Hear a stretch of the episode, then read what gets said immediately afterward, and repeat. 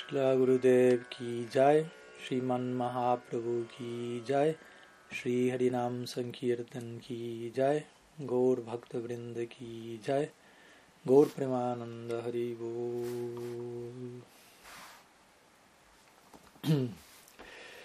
muy buenas tardes nuevamente a todos, a los que se han sumado en estos minutos finales y a los que se sigan sumando.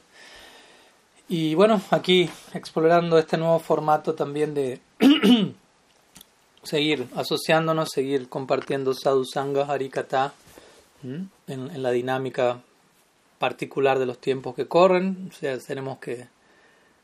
Todo esto nos pone a prueba para ser lo más ingeniosos posibles y ver qué tanto deseo tenemos de continuar eh, beneficiándonos y de lo que es la, la asociación con los Vaishnavas. Así que muy feliz de poder recibir la compañía de todos ustedes, ¿no? esa es mi fortuna, la asociación de cada uno, de todos ustedes. Y, bueno, la idea hoy era, como estamos intentando establecerlo todos los domingos, o veremos cómo será la dinámica futuro, poder compartir eh, preguntas que puedan tener y tratar de, de, abordarlas, ojalá de la mejor manera. Y mm, básicamente eso, vamos a compartir, tenemos devotos conectados de, de distintas partes del globo, así que bienvenidos a todos, un gusto poder ver el rostro de cada uno, al menos leer el nombre y sentir la presencia de ustedes. Y ahora sí, Madre Mahalakshmi tenía una pregunta y yo silencié a todos los presentes, el que, el que tenga una pregunta activa desde su propia función, abajo a la izquierda donde dice la opción del microfonito, ahí la pueden activar y, y vamos presentando las preguntas. Puede comenzar la Madre Mahalakshmi. Eh, eh, no sé si se me escucha bien. Sí, se entiende, sí. Bien. Bueno, yo quería eh, preguntar, eh, o sea, quería pedirle si puede profundizar un poco en el concepto de Sadhu Sangha. Profundizar en el concepto de Sadhu Sangha. Ok. Pues hasta un punto vamos a hablar al respecto porque se imaginarán que podemos mantenernos hablando de eso hasta que termine la, la cuarentena y el coronavirus ha desaparecido del planeta y todos nosotros también. ¿no? Pero bueno, vamos a mencionar algunas palabras. Ya hemos mencionado muchas palabras en muchas ocasiones sobre el sadhu sangha, pero es una temática que, que se presta a una continua inmersión, digámoslo así, ¿no? ya que sadhu sangha de principio a fin constituye la esencia misma de nuestra práctica. ¿no? El, comienzo del bhakti se da a partir de sadhusanga, nuestra práctica devocional se sostiene a punta de sadhusanga e incluso cuando el Vaishnava alcanza la meta última de su vida, sadhusanga va a seguir siendo allí la más el más importante aspecto de su práctica. Krishna Bhakti Janmamol Hoy Sadhusanga Krishna Prem Janmetenho Punar Mukhyanga, dice Krishna Das Kaviraj Goswami. La raíz que da nacimiento al Bhakti es Sadhusanga y aquello que nutre y sostiene el bhakti en el mundo espiritual incluso es sadhusanga. Obviamente, diferentes niveles de sadhusanga. O quizás el sadhusanga es el mismo, pero el nivel en el que nosotros vamos a estar para beneficiarnos de ese sadhusanga va a ser diferente. ¿no?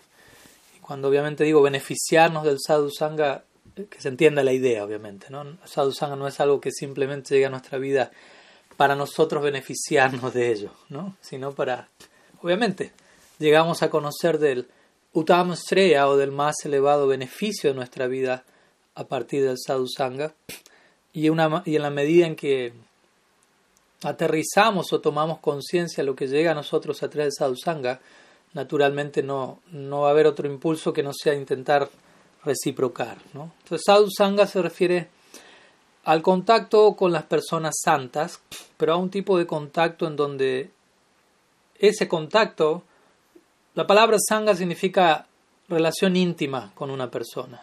¿no? Una relación tan íntima que esa relación empieza a transformarme a mí. Que no con todas las relaciones eso va a ocurrir, ¿no? Con la relación que yo tengo con el, no sé, con el dueño de la verdulería en la esquina, bueno, puede pasar, todo puede pasar, pero generalmente son vínculos, ¿no? Relativos al paso, en donde el vínculo no llega a ser tan profundo como para que toda mi existencia se vea afectada por el contacto con ciertas personas. Pero hay otras ciertas personas que son que logran ser tan cercanas a nosotros que su influencia afecta nuestra vida, para bien o para mal. Obviamente esa es la idea de sadhu sangha o de asat sangha. Sadhu sangha quiere, o sat sangha quiere decir un tipo de vínculo que afecta mi vida para bien en relación a la verdad y asat sangha quiere decir un tipo de intimidad que afecta mi vida para mal en relación a lo que es asat, a lo que es contrario a la realidad, a lo que se opone a la naturaleza normal de las cosas. Entonces, esto generalmente se aplica al entorno en el que nos encontramos, a las compañías, pero tiene que ver con todo, o sea, con, con cómo procesamos lo que llega a nosotros, las influencias que llegan a nosotros, etc. Hasta un punto incluso tiene que ver con, con el otro, en gran parte tiene que ver con cómo yo me relaciono con el otro, porque yo delante mío puedo tener al, al sadhu más poderoso del condado, y yo estar relacionados en un lugar completamente hipócrita, eh, violento, anti, anti. Y yo puedo estar con una persona no muy avanzada en lo espiritual, pero abordarlo desde un lugar eh, que me acerque hacia la, hacia la verdad, hacia la realidad. Obviamente, ¿qué decir si estoy con una persona sumamente iluminada y mi postura es la más favorable? Esa combinación es idónea y es la que va a generar el máximo efecto, el máximo impacto y desde ahí en las escrituras se dice cosas como ah, Sarva Shastra Matra Sadhu Sangha Sarva Siddhihoy. Sadhu Sangha Sadhu Sangha. Sarva Shastra. ¿No? Se dice por un instante de acercamiento con una persona santa, toda perfección puede ser adquirida en un instante. Imagínense, y uno puede decir, bueno, eso suena exagerado. No necesariamente. Creo que hay un micrófono prendido, si lo podemos desactivar, por favor, no sé quién, quién lo tendrá. Eh, pero el punto es que, una vez, ¿no? el famoso ejemplo es Parikshi Maharaj, ¿no? diciéndole a Sukadev Goswami, me quedan siete días de vida. ¿Es suficiente para alcanzar la perfección? Para nosotros quizás una semana no sea suficiente. Pero cuando Parikshi Maharaj le dijo eso a Sukadev, Sukadev Goswami comenzó a a sonreír compasivamente, mirando a Parikshit como su hijo, como su discípulo, y diciéndole, siete días, eso es una eternidad, es, es mucho tiempo. Un instante de, apropiada asociación es más que suficiente para alcanzar la perfección. Si el que entrega la enseñanza es perfecto, si el que recibe la enseñanza es perfecto, un instante de plena atención en esa frecuencia, tiempo de sobra. siete días, pero toda una vida entera sin la actitud de vida sigue siendo insuficiente. Entonces Sadhu Sangha no solamente tiene que ver con a ver dónde encuentro el, al, al Mahabhagavat Uttam Rasika Param Vaishnav más elevado de todo el Kali Yuga, sino cómo yo me acerco a alguien así, incluso si existe esa persona, que obviamente existen disponibles esas grandes almas, pero a veces nos, nos estamos preguntando demasiado dónde están esas personas, dónde están esas personas, y no nos estamos preguntando tanto dónde estoy yo como persona en relación a esas personas. ¿Qué capacidad tengo yo de acercarme a alguien tan elevado? ¿Y qué voy a hacer con eso tan elevado que llegue a mí? ¿Qué, capacidad tengo de procesar, reciprocar, venerar lo más elevado de lo más elevado? ¿Mm? Entonces también es un, un punto importante en conciencia a la hora de sadhusanga, porque a veces sadhusanga uno más lo concibe en términos de del otro lado, la otra persona, a ver dónde hay sadhusanga, dónde hay sadhusanga.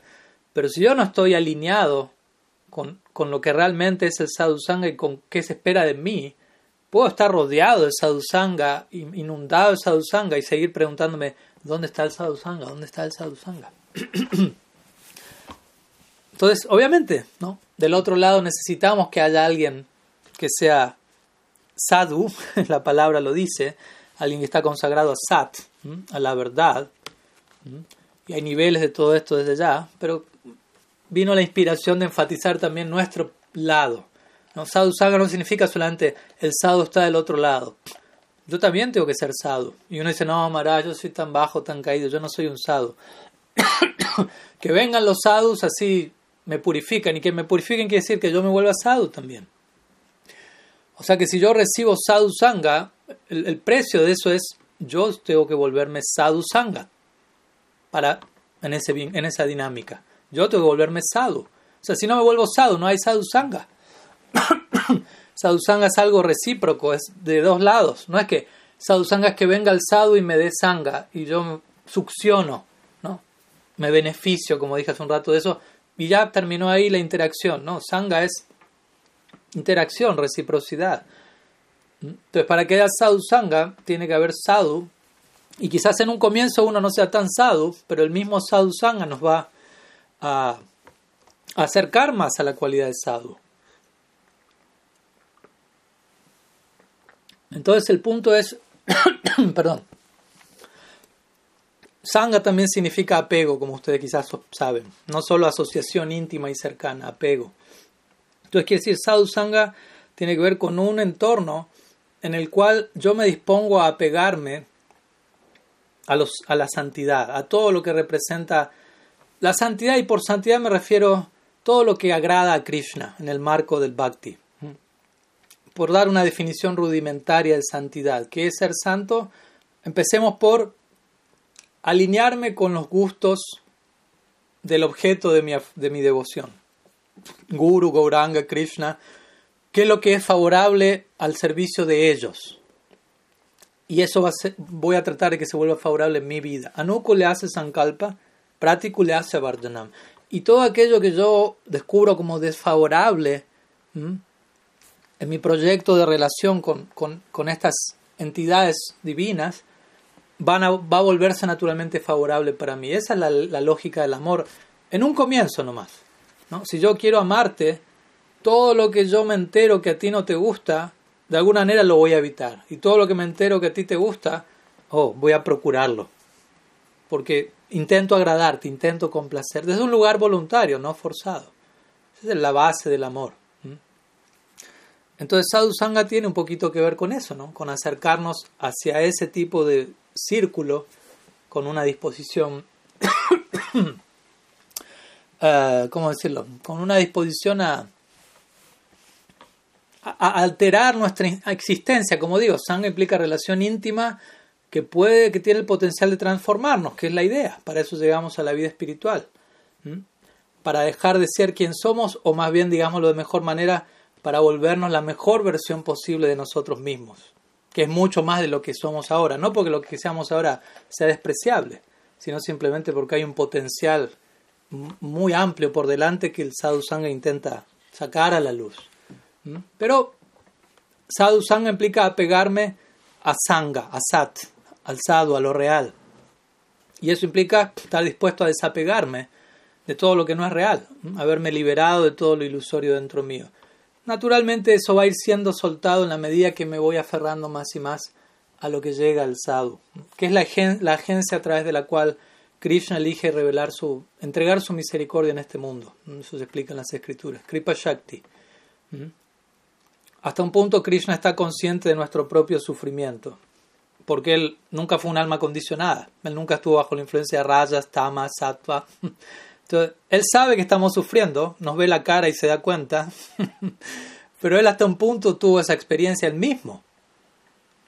Entonces, así como uno puede, no sé, uno conoce que a alguien que su madre falleció y quizá la madre uno no falleció, pero uno entiende, está sufriendo, pero si no falleció mi madre, hasta un punto puedo empatizar del todo. Entonces, quizás haga un arreglo para que alguien cuya madre falleció ayude a esa persona porque siento va a poder conectar mucho mejor con la experiencia. De la misma manera, Krishna se el arreglo para que los sadhus o, personas santas que en su momento fueron almas condicionadas como nosotros, ahora están del otro lado, pero recuerdan o entienden de qué va ¿no? la experiencia que estamos teniendo en el plano mundano. Entonces, de ese lugar pueden empatizar, pueden conectar, pueden acercarse y pueden ayudarnos y de allí redimirnos hacia el otro lado del cerco, por decirlo así. Pero nosotros tiene que existir, como digo, la disposición a ser Mm. Eh, amorosamente transformados por, por el contacto con semejante influencia, así como somos transformados por el contacto con la, con la, materia inerte, que no es la energía más poderosa de Bhagavan, que decir si nos ponemos en contacto con Bhakti Shakti, con Swarup Shakti, con la energía más poderosa de Bhagavan, que influye a Bhagavan mismo, que decir, como nos puede qué potencial tiene de afectarnos a nosotros. Entonces, sadhusanga es algo fundamental. Sin sadhusanga no, no, no hay práctica espiritual, al menos dentro del marco del bhakti. Porque bhakti significa devoción, afecto, y para nosotros esa oportunidad llega a través de los sadhus. Y, y nuestro ideal de servicio dirigido hacia Krishna no es dirigido hacia Krishna de forma teledirigida, sino que va pasando indirectamente a través de la agencia de aquellos que tienen amor y devoción por Krishna. Porque nuestra meta no es amor, no es Krishna, como digo siempre, nuestra meta es amor por Krishna. Entonces aquellos que personifiquen el amor por Krishna se vuelven nuestra meta. Nuestra meta es servicio a Krishna, servicio a Dios, no Dios. Entonces aquellos que personifiquen el servicio a Dios se vuelven la personificación de nuestra meta apareciendo delante de nosotros ¿no? y ofreciéndonos la chance de poder prestar servicio amoroso en esa dirección. Como digo, podemos seguir bastante más hablando de Sadhu Sangha, pero también hay varios devotos conectados y me imagino que más de uno tenga alguna pregunta, así que con su permiso y con el perdón de todos, pasamos a la próxima pregunta y voy a ser relativamente breve, aunque ya hablé casi 15 minutos, pero vamos a ir tratando de abordar un poquito otros temas. Eh, me gustaría hacer una pregunta a mí, tiene que ver con el Dharma. Ajá. En el Bhagavad Gita, eh, Drona entrena, digamos, en el arte de la guerra al hijo de, de Drupada, creo que se llamaba, que dicho de manera vulgar se la tenía jurada, ¿no? a, a, a Drona y digamos, el, el, hijo de Drupada, digamos, tenía como misión, en cierta manera, eh, matar a Drona en algún momento. Y así todo, sabiendo esto, Drona, de todos modos, él lo entrena para la guerra. ¿Por qué? Por, por, ser fiel a su Dharma, ¿no? Entonces, como maestro, como instructor. Entonces, mi pregunta es, llevando esto a lo cotidiano, a la vida de todos nosotros, eh, ¿Hasta qué punto, no? Eh, primero, ahí los, los límites del Dharma, si es que, existen, ¿no? si, si, es total, si es absoluto el tema del Dharma, o hasta qué punto yo sabiendo que voy hacia mi probable destrucción, tengo que mantenerme eh, férreamente fiel a mi Dharma. Ok. sí, buen punto. Bueno, por empezar el, la sección que, que Viviana acaba de citar, obviamente es un, extracto del, del Mahabharat. el Mahabharat también es importante a la hora de, abordar el punto de entender, bueno, aparece en una obra en particular y esa obra en particular que, de qué trata, ¿no? ¿Cuál es el lugar de esa obra dentro del, del canon védico, del cuerpo de escrituras védicas, cuál es el lugar, cuál es el contexto, cuál es el, el propósito, ¿no? Entonces sí, si hay una palabra que, que yo, yo, diría que definiría al, al, al, Mahabharat, ¿no? Sería la palabra Dharma. Dharma. Ahora, obviamente, ¿qué significa Dharma? Porque hay niveles de, de, de definición al respecto. Entonces, Dharma en términos muy general significa, o ya hablamos de esto, ¿no? Deber, la palabra dharma habla de dhara y ma. Dhara quiere decir sostener y ma significa a uno, a mí. Entonces, aquello que lo sostiene a uno es dharma. Ahora, obviamente, aquello que lo sostiene a uno, ¿en qué nivel? Bueno, dependiendo en qué nivel hay niveles de dharma. Aquello que me sostiene a uno humanamente, éticamente, en el plano de este, de este mundo, es un nivel de sostenimiento, digámoslo de sustentabilidad, hay un Dharma correspondiente, ¿no? Y así con, sucesivamente con los diferentes tipos de, de Dharma y de ver. Hay alguien con el micrófono prendido, no sé cómo hacer para... Pero bueno, no hay problema. Entonces, el Mahabharata enfatiza mucho el Dharma desde un lugar, si se quiere, más relativo, desde un lugar de desenvolvimiento social, desde un lugar muy virtuoso, obviamente, muy noble, muy ético, hasta el punto como el ejemplo que acabamos de dar aquí, Drona sabiendo que se encuentra instruyendo a alguien que eventualmente lo va a matar, pero aún así le comparte todos sus secretos del arte marcial, sabiendo que todo eso que está compartiendo es exactamente la causa de, su, de su muerte, ¿no? O sea, porque la otra persona va a saber cómo matarlo exactamente debido a lo que, lo que Drona compartió. Y uno dice, bueno, pero ¿por qué lo hizo? Como mencionamos, debido a que hay que cumplir con el deber. El Dharma como guru es entregar la enseñanza incluso a costa de mi propia vida. ¿no? Ahí podemos empezar a, extraer varios, varios niveles de enseñanza. ¿no? Un maestro tiene ese deber, ¿no? entregar la enseñanza incluso si eso me cuesta el, el pellejo, como quien diría. ¿no? Primero el ideal, primero el compromiso con mi deber y después lo que me pueda pasar a mí, ¿no? Como una idea de me supero a mí mismo por encima de mí mismo, de una consideración egoísta, hoy, ¿qué me pasará a mí? Mejor no digo esto, mejor tuerzo la verdad para quedar bien parado, ¿no? Porque también todo eso existe, ¿no? Por conveniencia, para protegerme, no digo lo que tengo que decir. Y el Mahabharata en gran parte tiene que ver con no. Ante todo la verdad, ante todo el deber, incluso si eso toma la forma de una muerte, una aparente desgracia, ¿no? La idea en, este, en ese nivel es, incluso si alguien muere haciendo eso, no hubo desgracia alguna, ¿no? porque partió habiendo cumplido con su deber. Aunque la forma externa de eso es, uy, qué tonto, ¿no? compartió los, de, los secretos que lo llevaron a morir. No murió esa persona en el sentido que Krishna le habla a Arjuna el Bhagavad Gita. Aquel que muere cumpliendo su deber es queda inmortalizado básicamente, ¿no? en un nivel, de vuelta, seguimos hablando en un nivel, ¿no? en el nivel de, sobre todo estamos aquí hablando en un marco psicológicamente hablando más ligado a los kshatriya, que tiene que ver con un tipo de disposición en cuanto al, a la nobleza, la guerra, el, el, el ser veraz, etcétera, ser etcétera, etcétera. Ahora, como ustedes saben, el Mahabharata es una literatura que sin su esencia no termina de cumplir pleno propósito. ¿Y cuál es la esencia del Mahabharata? Del Bhagavad Gita. Si le retiramos al Mahabharata el Bhagavad Gita, básicamente amputamos su miembro central, el corazón del Mahabharata, y el Mahabharata deja de cumplir el propósito real que, tiene. Todo el Mahabharata, toda la intriga, todo el romance, todo el Dharma, toda la, trama que se va ¿no? entretejiendo a lo largo de la obra, que es, son 400.000 versos, imagínense, apunta a estos 700 versos llamados Bhagavad Gita, apunta a este capítulo específico. Y en el Bhagavad Gita, Krishna habla del Dharma también. Interesantemente, empieza hablando de Dharma Arjuna, empieza dando todo un discurso justamente en esta línea. Arjuna quiere abandonar el campo de batalla, como ustedes saben, por diferentes razones, eh, principalmente basadas en un apego mundano, representando nuestro temor ante la posible pérdida, no solo, no tanto de mi propio ser, sino interesantemente de mis apegos, ¿no? Ese es el punto importante que Arjuna muestra. Arjuna incluso en un punto dice, prefiero morir a tener que matar a mis apegos, ¿no? Imagínense, prefiero ser matado, ¿no? Que tener que matar a mis apegos.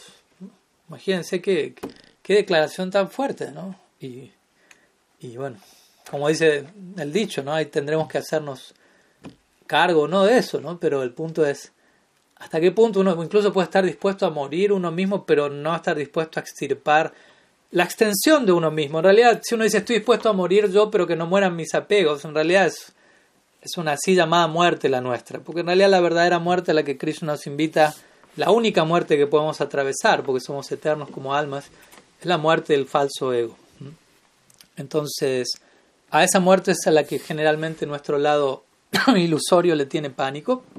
Pero el Bhagavad Gita inspira eso, ¿no? Entonces, Krishna comienza instruyendo a Arjuna, cumple con tu deber, incluso si mueres en la batalla, parecido al caso de Drona, vas a ser elevado a los planetas superiores, no hay muerte, no hay pérdida. Y si vences a tus rivales en la batalla, tampoco va a haber pérdida. O sea que mueras o no mueras, saldrás ganando. Ese es su primer nivel de, de instrucción en el Bhagavad Gita, ¿no? Sobre karma yoga, desenvuélvete en base a tu deber, no te apegues al fruto nishkam karma, etc. La, la propuesta va evolucionando en la forma de otros tipos de yoga más sutiles hasta que llegamos, y perdón que me salto al final del Bhagavad Gita aquí, a la conclusión del Gita. Y en esa conclusión Krishna dice Sarva Dharman Parityaya. interesantemente. Le dice Arjuna, abandona todo deber. Ahora uno va al comienzo del Bhagavad Gita y Krishna le dice a Arjuna, cumple con tu deber, incluso aunque tengas que morir. Y al final Krishna dice a Arjuna, abandona todo deber. Uno dice, pero ¿no le dijo otra cosa? Sí, 600 versos atrás le dijo otra cosa. Pero hay toda una trama de por medio que nos muestra que hay otros deberes por encima de esa consideración del deber. Entonces, obviamente, en última instancia el deber final es cumplir no tanto con nuestro deber, nuestro deber social como raza humana, lo cual obviamente existe en un nivel, pero el deber final del alma, lo que llamaríamos el Jaiva Dharma, tiene que ver con establecer firmemente nuestro vínculo eterno con nuestra fuente, en este caso, con Sri Krishna a través de lo que se conoce como Bhakti. Entonces, en ese sentido, las escrituras entregan niveles de instrucción. Por eso Krishna en un punto dice, si alguien está preparado para rendirse a mí, incluso si en el marco de eso negligencia otros dharmas relativos, no incurre en falla alguna, no incurre en pecado alguno. Ahora, en la medida que uno no termina de entregarse a mí, de confiar en mi llamado exclusivo, digámoslo así, y todavía no ha terminado de, digámoslo así, estar saciado con la actividad fruitiva en este mundo y necesita más de eso, el Bhagavatam dice eso, tabat kurmani kurbita mat shada javan Es un verso muy interesante en el canto undécimo. Krishna le está hablando a Uddhav aquí y le dice, en la medida que alguien no está saciado con la actividad fruitiva y no ha despertado un gusto por ocuparse en bhakti directamente, en cantar acerca de mí, escuchar acerca de mí, adorarme directamente a mí, en la medida que eso no haya despertado y más bien siga despierto lo otro, en esa misma medida uno todavía tiene que actuar de acuerdo a las regulaciones de, los Vedas, al Dharma ordinario, llamémoslo así, a la consideración más relativa al deber en este mundo. Y en la medida que uno está completamente inspirado y entregado a mí, puede, puede transgredir, digámoslo así, ¿no? ese tipo de llamados y no incurre en falla alguna. Moksha Shiyami Masu Chaha. Krishna le dice a Arjuna al final Bhagavata, no te preocupes. Si te entregas a mí, no te preocupes, yo, yo te cubro. ¿Mm? Entonces, como digo, ¿no? en relación a la pregunta, encontramos ese ejemplo del Mahabharat, pero entendemos nuevamente, entendamos que el Mahabharat habla en un nivel y, fuertemente y claramente y muy interesantemente acerca de un nivel de deber y que si no estamos para un nivel superior, bueno, cumplamos el deber que tengamos que cumplir con, con el nivel de compromiso que, por ejemplo, Drona exhibe ahí.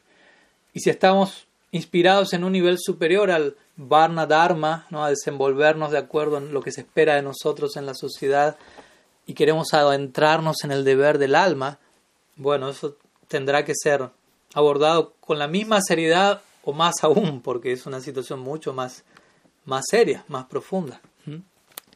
Pero el punto sigue siendo el mismo, ¿no? Tengo que estar dispuesto a darlo todo por el cumplimiento de mi deber. Entonces, si si en el cumplimiento de mi deber devocional, por ejemplo, de mi Jaiva Dharma, aparentemente algo se pone en riesgo a nivel físico relativo, no debería tener temor alguno ni tener preocupación alguna, porque eso es completamente irrisorio comparado al beneficio y la ganancia que, que uno va a recibir por uno tratar de conectarse exclusivamente con el absoluto. Pero obviamente eso requiere srada, ¿no? requiere un tipo de fe, un tipo de convicción divina que es la que va a llevar a un tipo de rendición. Y en la medida que eso no esté, uno no puede forzar eso. Eso se va a ir dando gradualmente en, relación a sadhu sangha, a lo, que, lo que hablamos en la pregunta anterior. Por eso sadhu sangha es tan fundamental, porque ese sadhu sangha nos va a, a conceder shraddha, una fe divina, la cual va a permitir un nivel de entrega en donde vamos a ir abrazando niveles superiores y superiores de dharma y trascendiendo todo pecado e-, eventualmente, ¿no? Entonces, algunas ideas al respecto, pero... Mm. Sí, obviamente, como digo, ¿no? Después, en cada caso específico de nosotros, vida cotidiana, situaciones relativas, cada cual tendrá que ver cómo ajustar eso en la medida de, de las capacidades y las realizaciones de uno. ¿no? no todos pueden imitar a Drona, no todos pueden imitar a Arjuna, no todos pueden imitar a nadie. ¿No? La idea no es imitar a nadie, pero ver dónde nos encontramos y, ver desde dónde la fe nos acompaña, cómo cumplir con lo que se espera de nosotros en ese nivel de fe y cómo incrementar ese nivel de fe gradualmente y entender que cada nivel de fe le acompaña un nivel de, de, de, entrega ¿no? voluntaria, de toma de refugio voluntaria, de compromiso, digámoslo así, de responsabilidad. Se espera algo de nosotros porque esa es la única forma de crecer en la vida. ¿no? Entonces, y el ejemplo de, de Drona en ese nivel igual es totalmente inspirador para aplicar a cualquier otro nivel. ¿no? Estoy totalmente apegado a cumplir con mi deber y ni siquiera estoy calculando si por hacer eso el otro me quiere explotar, me va a matar o me va a hacer lo que sea. Si el otro está pensando en esos términos, pobre de él, sale perdiendo. Yo estoy enfocado y absorto en ver cómo cumplo con mi deber de la mejor forma posible. Y eso es lo que garantiza que yo voy a salir ganando. Y ojalá el otro también salga ganando, pero hasta un punto podemos controlar eso. ¿no? Bueno, algunas ideas. Aquí vi que enviaron una pregunta por el chat. Eh, a ver. Bueno, aquí la madre Gopi también había hecho un comentario hace un rato, perdón que no lo leí, que incluye la opción de los libros como Sadhu Sangha para los que no se relacionan humanamente con sadhus de un nivel elevado. Sí, sí, existe el concepto de Shastriya Sadhu Sangha. Hay un artículo muy lindo que escribió Bhakti Pragyan Samara sobre Shastriya Sadhu Sangha, o Sadhu Sangha a través del Shastra, Sadhu Sangha escritural. ¿Mm? Aunque obviamente Obviamente entiendo que puede haber circunstancias extremas eh, donde uno no pueda obtener esa asociación personalmente, pero obviamente la asociación va más allá de algo físico. Existe el aspecto de Bapu, de asociación personal con el sadhu, pero también existe Bani. Entonces el sadhu está entregando un ejemplo a Char, está entregando preceptos para Char, y si yo quiero hablar sadhu con esa persona, principalmente va a darse a través del vínculo de Bani. Porque Sravanam Kirtanam, obviamente, si puedo tener la oportunidad del servicio físico al sadhu es algo que no debo pasar por alto, pero en gran parte lo más probable yo no vaya a estar conviviendo con ciertos sadhus de, alto calibre que son mi inspiración central, puede pasar. Entonces, ¿cómo yo mantengo un sadhu sangha en esa dirección? Obviamente a través de Bani centralmente, ¿no? Lo que el precepto y el ejemplo de esa persona, que tanto yo estoy trabajando a diario para hacerlo mío, para incorporarlo en mi propia existencia. Eso es todo un trabajo, ¿no? Y eso es una manera de, vincularme con esa persona.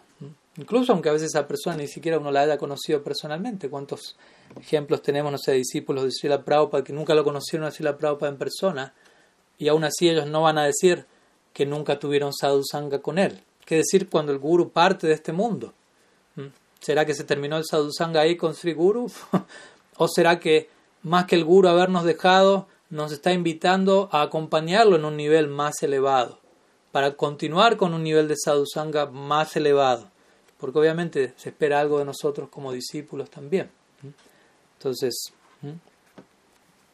algunas ideas, pero obviamente que como está también la opción del Shastra, aunque sea así más diría, el Shastra es el medio pasivo de la divinidad y el sadhu es el medio activo, ¿no? en el sentido que uno puede agarrar el libro pero hay, y, obviamente, me encanta agarrar el libro, como ustedes sabrán, pero no es, obviamente, no, cuando digo agarrar el libro no es meramente agarrar el libro, sino entender que no es un libro, es mucho más de lo que creemos que es, aunque parezca un libro. ¿no? El Bhagavatam no es un libro, el Bhagavatam es, por ejemplo, Krishna mismo, que aparece en una forma user-friendly, como decimos, accesible a nosotros, pero va más allá de un libro. Y, pero al mismo tiempo también es importante asegurarnos que estamos procesando bien lo que, el contenido del, del, Shastra. ¿no? Yo en ciertos casos, ciertas personas que me ha tocado conocer, a veces yo no solamente no le recomendaría leer ciertos libros a ciertas personas, en ciertos casos yo no le recomendaría a ciertas personas leer. no porque no sea bueno leer, me encanta, pero porque ciertas personas no tienen la capacidad de leer, de leer y entender lo que están leyendo.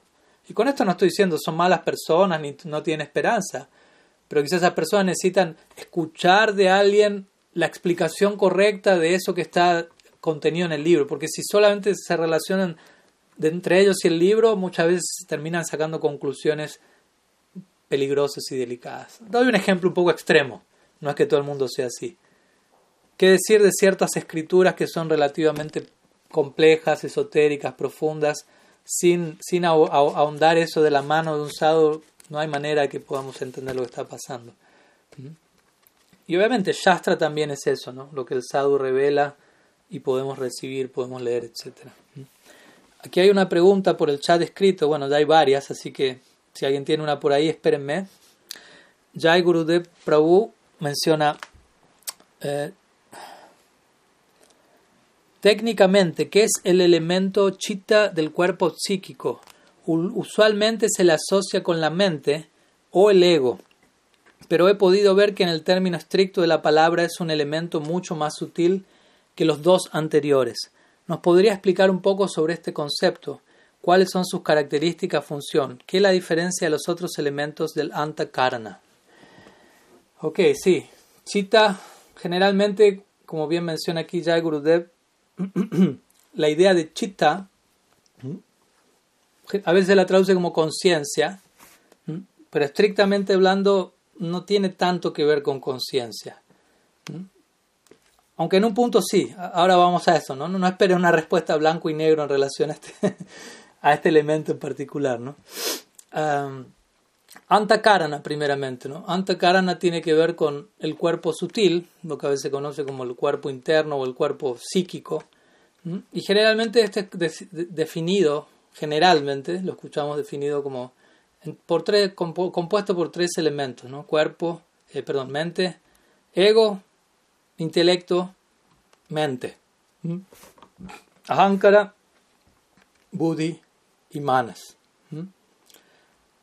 Ahora bien, generalmente se escucha esa definición, pero estrictamente hablando, o en al menos en ciertas escuelas de pensamiento, por ejemplo en la escuela yógica, los Patanjali Sutras y en otras también dentro del marco devocional obviamente también se maneja esta idea, se habla de un cuarto elemento que es chitta. Chitta. De hecho, Krishna mismo en el, en el Bhagavatam menciona este concepto de chitta, cuando él está hablando de, de sus vibhutis, en el decimoprimer canto también, cuando él está hablando a Uddhav, quién es él de cada una de las cosas. ¿no? Entonces él dice, de las cosas materiales soy esto, de esto soy esto, y de todos los antakaranas, yo soy chitta. Obviamente aquí en, Krishna habla de algo y él se identifica con la versión más fina de ese algo, o más elevada. No sé, de todos los animales soy el león, el rey de la selva, de todas las especies acuáticas soy el tiburón, ¿no? el más poderoso, etcétera, etcétera, etcétera. Entonces aquí cuando habla del antakarana, él está hablando aquí en términos de chita. Entonces, ¿qué es chita? Básicamente la pregunta aquí. Entonces, Mahaprabhu también dice Cheto Darpana Marjanam, Bhava Mahadabhav, etc. Entonces, Cheto generalmente se traduce como conciencia. Como digo, tenemos la mente, tenemos el intelecto y tenemos eh, el ego un ejemplo que a veces da, les voy a dar un ejemplo para ilustrar la idea de Chita, a ver si esto va a ayudar, porque Chita tiene más que ver con, con el reflejo de la experiencia material ¿no? que, que uno tiene en el marco de ser un alma condicionada, ¿no? Aquel factor sutil a través del cual se, es consciente de algo, ¿no? se, es consciente de algo en un, en un sentido condicionado. Le doy un ejemplo. Por ejemplo, uno escucha una flauta. Entonces, uno escucha la flauta. Pero a través de nuestros sentidos materiales, ¿no? No estamos hablando de escuchar la flauta de Krishna en Golok ¿no? Uno escucha la flauta en un marco tridimensional. Entonces, la, conciencia, yo, yo, me vuelvo consciente, ¿no? De ese sonido. Eso se da a través de chita. obviamente detrás de chita está la jiva, está el alma, cuya función es la conciencia, y la conciencia del alma, dentro del marco material, acontece a través de esta capa llamada chita. Entonces, chita quiere decir la facultad de uno ser consciente dentro del marco de la existencia material. Entonces, el punto es, yo escucho la flauta, oh, escuché algo. Después viene Buddhi. Buddhi es la facultad de discernimiento. Entonces Buddhi va a decir, va, a intentar determinar qué es ese sonido. ¿no? A través de Chita yo escuché un sonido. digámoslo así, yo me volví consciente de un sonido. ¿No? Buddhi va a decir, ¿qué es ese sonido? Una flauta. No, ¿no? Va a determinar la naturaleza del sonido Buddhi. Luego Manas, la mente, va a decir, ¿me gusta o no me gusta ese sonido? ¿Mm? Sí, me gustó el sonido de la flauta. Y luego, Antaka, eh, Ahankara, va a surgir un determinado tipo de identidad en base a ese proceso, a lo que, en este caso, de lo que fui consciente, cómo determiné ese sonido y qué postura elegí tener en cuanto a gusto o disgusto, y de eso surge un sentido de la identidad, un sentido del ser que llamamos ahankara o falso ego.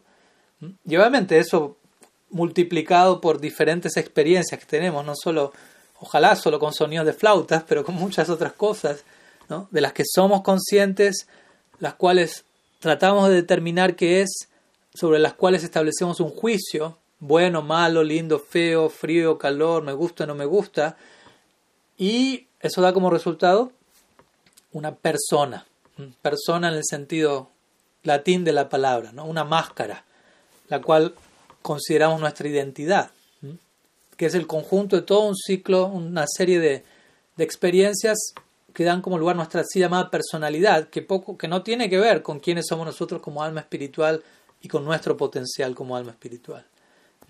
Entonces, Chitta tiene que ver con esa primera experiencia, digamos así, esa primera capa de experiencia ¿no? dentro del marco material en donde la conciencia que Chit, por un lado Chit está la facultad del alma, Sachit Ananda, el alma es existencia eterna, es consciente y posee un cierto tipo de ananda dentro de sí. Entonces chit quiere decir el alma es consciente. Pero chitta nos habla en este caso, en este caso, como parte del antakarana, del alma siendo consciente, pero dentro del marco de la experiencia material. Entonces vamos a ser conscientes desde un lugar en particular, no como almas liberadas. Y ese ser consciente nos va a llevar, como digo, a desde ahí, sobre esa conciencia, determinar lo que experimentamos, eh, decidir sobre si me gusta o no y seguir perpetrando quizás una existencia condicionada sobre esa base o tratar de hacer algún arreglo al respecto en otra dirección como espero que lo tratemos de estar haciendo todos nosotros aquí. bueno, algunas ideas sobre Chita. Veo que hay otras preguntas, así que vamos a continuar. Eh, a ver, en el chat escrito enviaron algo, si me fue de la memoria. Bueno, aquí me preguntaron si alguien podía preguntar algo sobre Goura Lila. Claro que sí. Pregunten lo que quieran mientras voy abordando otras preguntas. Eh, Goura. Goura creo que es el Prabhu Gorgadadar, si no me falla la memoria de Colombia. Dice así. Podría ampliarnos el tema de la fe interna, del Yukta Shastra. Yo creo que habrá querido decir Yastra Yukti, pero bueno, no hay ningún problema. Eh, pues hay diferentes tipos de fe. De hecho, la palabra fe no es la mejor, ¿no? Como ustedes sabrán, a la hora de uno hablar, tratar de traducir un término sánscrito a, cualquier otro idioma es realmente algo bastante complicado, tortuoso incluso. Porque la palabra Shraddha, Shrad tiene que ver con nuestro propio corazón, nuestro ser, y Dha significa situar, entregar, ¿no? O sea, situar, entregar nuestro corazón ante aquel en quien tenemos Shraddha, ¿no? Entonces, no significa solamente fe. Generalmente, la mayoría de nosotros por fe entendemos algún tipo de convicción intelectual, ¿no? Creo en. Pero Shraddha tiene que ver con una experiencia innegable, no tanto con una creencia. Porque como una vez le preguntaron a Carl Jung, ¿usted cree en Dios? Y él dijo, no, no creo en Dios, sé que Él existe. ¿No? Él marcó en claro qué diferencia hay entre creer en algo y haber tenido una experiencia contundente, innegable, que, se traduce en srada, ¿no? en, querer entregar el corazón a esa experiencia. Entonces, srada significa eso, y hay niveles de srada. Entonces, en un nivel, srada va a ser, como digo, srada no es una fe, o sea, nosotros como alma condicionada, tenemos capacidad de tener fe. Krishna habla de esto en el Bhagavad Gita, como ustedes saben, en los, en los últimos capítulos de la obra. Eh, habla de diferentes tipos de fe de acuerdo a las gunas. Entonces uno puede tener fe tamásicas, en la, tamásica, rayásica, sátvica, diferentes tipos de fe dentro de este ámbito. Pero cuando hablamos de srada, en el sentido espiritual de la palabra, eso no es algo que está dentro de nosotros. En nosotros está el potencial de contactar a Srada Devi. ¿no? Antes los Vaishnavas hablan del nombre en términos de Srada Devi, ¿no? una diosa, una personalidad trascendental, no un elemento que anda dando vuelta por dentro de nosotros. Entonces, Srada Devi de vuelta llega a partir de Sadhu Sangha. El comienzo del Bhakti es, Srada, pero antes de Srada hay Sadhu Sangha. en contacto con el Sadhu, el Sadhu es el agente, dador de fe divina, dador de Srada.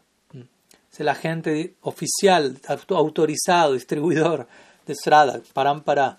Entonces, entramos en un primer contacto con ese Srada, pero como dije al comienzo, probablemente nosotros no estemos del todo aún eh, entrenados para entender qué es lo que está pasando en ese momento.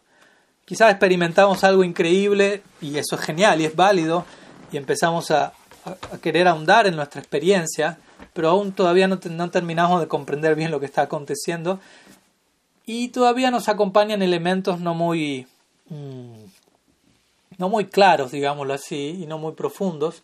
Y eso hace que nuestro Srada, pese a que es algo trascendental, se la conozca como Lokika Srada, ¿no? o como Srada mm, como fe mundana, aunque parezca un oxímoron, parezcan dos palabras que se contradicen la una con la otra. Eh, así como el Bhattan dice, un, devoto neófito es prakrita bhakta, un devoto materialista. Uno dice, ¿cómo un devoto puede ser materialista? Como una forma de decir, ¿no? Es como un, pseudo devoto. Ya es devoto, pero le falta tanto todavía que igual ya es devoto, es glorioso, pero hay tanto más por ser devoto que eh, se trata de mostrar eso como para entender, queda mucho por delante todavía, no nos acomodemos tan rápido.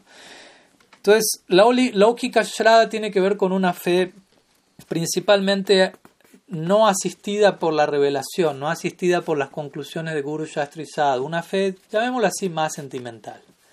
¿no? Una fe aparente, una fe que, en donde hay algún contacto con lo divino, pero eso no está siendo debidamente procesado quizás, debidamente informado, debidamente nutrido, y quizás puede terminar siendo algo más mental, emocional mental que emocional espiritual.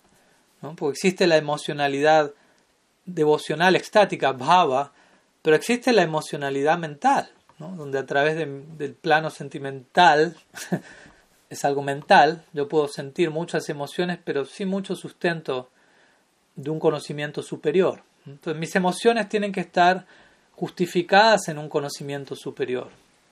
Si no, mis emociones no son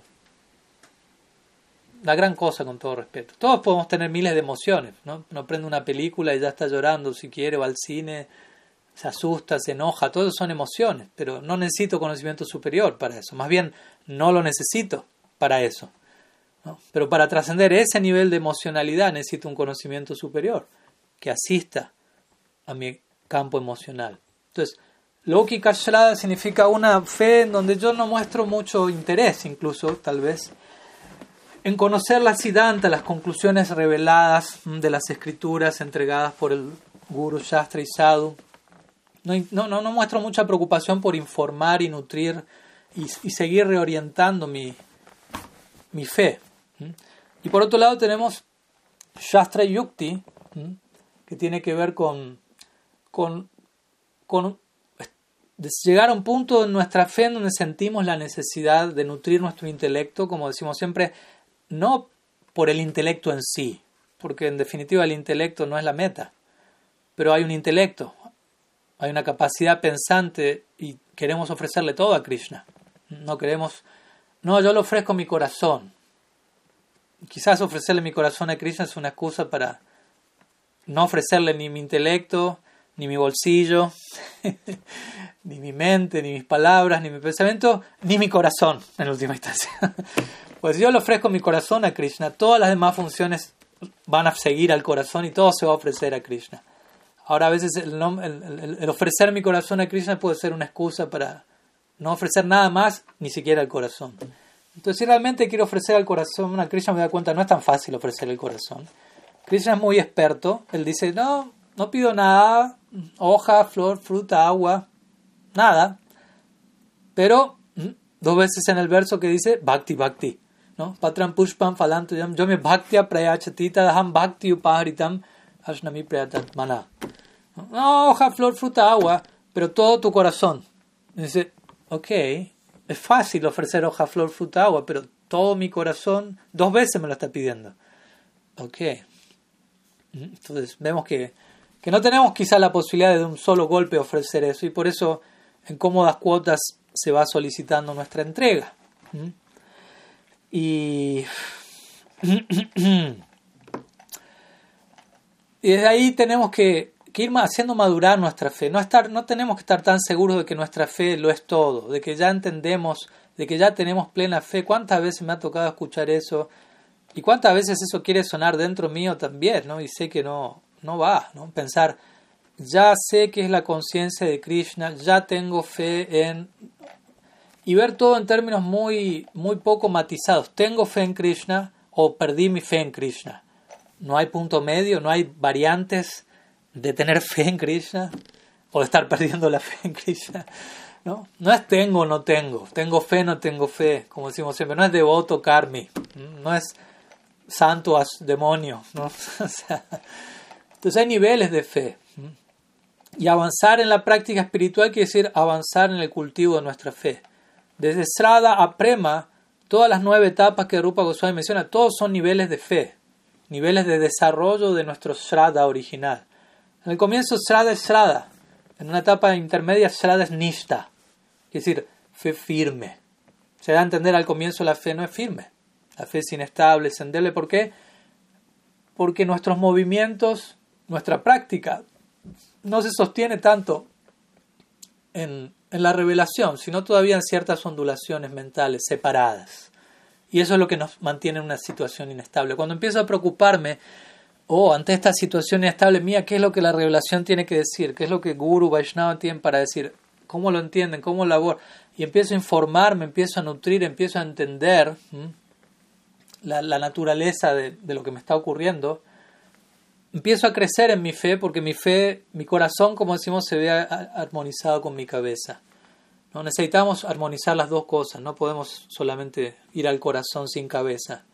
Y ir a la cabeza sin corazón también es igual o más peligroso. Entonces tenemos que usar la cabeza para armonizar el corazón, pero no debemos tratar de ablandar el corazón sin haber usado la cabeza, porque eso puede terminar también en una tragedia. Entonces, Shastra Yukti quiere decir lógica escritural. Empiezo a, dirigirme a las escrituras queriendo realmente entenderlas, queriendo desarrollar un nuevo tipo de lógica, no una lógica mundana, una lógica escritural, quiere decir una lógica alineada con la revelación, una lógica trascendental, una lógica translógica, si se quiere. Y eso eventualmente algún día nos va a llevar a un punto en donde ni siquiera vamos a pensar y usar nuestro elemento lógico y vamos a estar sumergidos en la trascendencia de un lugar emocional estático. Pero en un comienzo hay que pensar. Y eso es difícil. La mayoría no quiere pensar. La mayoría nomás quiere que le digan qué hacer y obedecer, hacer copy-paste y cumplir, sentir estoy cumpliendo, soy buen chico, soy, soy casto, soy fiel a mi guru, soy fiel a Krishna, soy fiel a mi jefe, soy fiel a mi esposa, lo que sea, ¿no? Hago lo que me tienen, me dicen que tengo que hacer y ya está, ¿no? Lo que dice la publicidad, lo que dice el presidente, lo que dice las noticias, lo que dice mi guru, copypaste.com, terminó todo ahí. No, no terminó todo ahí. O sea, va a terminar todo ahí. Si todo se va a terminar si uno tiene esa postura, por siempre. Hay un lugar para eso, pero esa es la etapa de kindergarten, ¿no? Cuando uno es un niño y no tiene criterio propio, le dicen qué hacer y uno imita, obedece.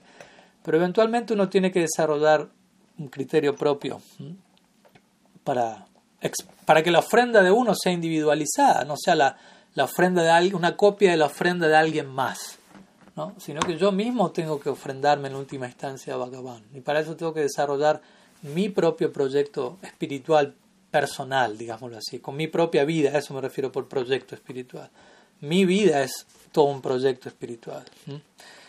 Así que bueno, Shastra Yukti es una etapa intermedia más caracterizada con, el, modelo de Madhyama Dikari, que es el devoto que está esforzándose de manera progresiva por crecer, preocupado por hacer progreso, tratando de pensar, de entender los dictámenes de las escrituras. Si algo no lo entiende, pregunta, si hay dudas, intenta. Entiende que si, él, si la teoría no está clara, la práctica que se sostiene de la teoría tampoco va a ser clara y el fruto tampoco va a ser claro. Entonces, Shastra Yukti tiene que ver con eso, con un ejercicio pensante en relación a la revelación y eso naturalmente le va a dar a nuestra fe muchos más elementos y herramientas. Esto no es algo meramente intelectual, meramente racional o lógico, pero sí es usar todas esas facultades y volcarlas en el marco del bhakti. Bueno, otra pregunta por aquí. Eh, hay una pregunta de Radha Kulananda. Dice así. En nuestra tradición adoramos a Gornitai Gorgadadar. Ojalá, sí, es la idea. Hay que adorarlos. Pero ¿por qué no existe, tal como en Krishna Lila, la adoración de Gor Vishnupriya Janavadevi? ¿Y qué lugar ocupan ellas en nuestra tradición? Es como un cantar Radhe, pero no sus nombres. Muchas gracias. Pues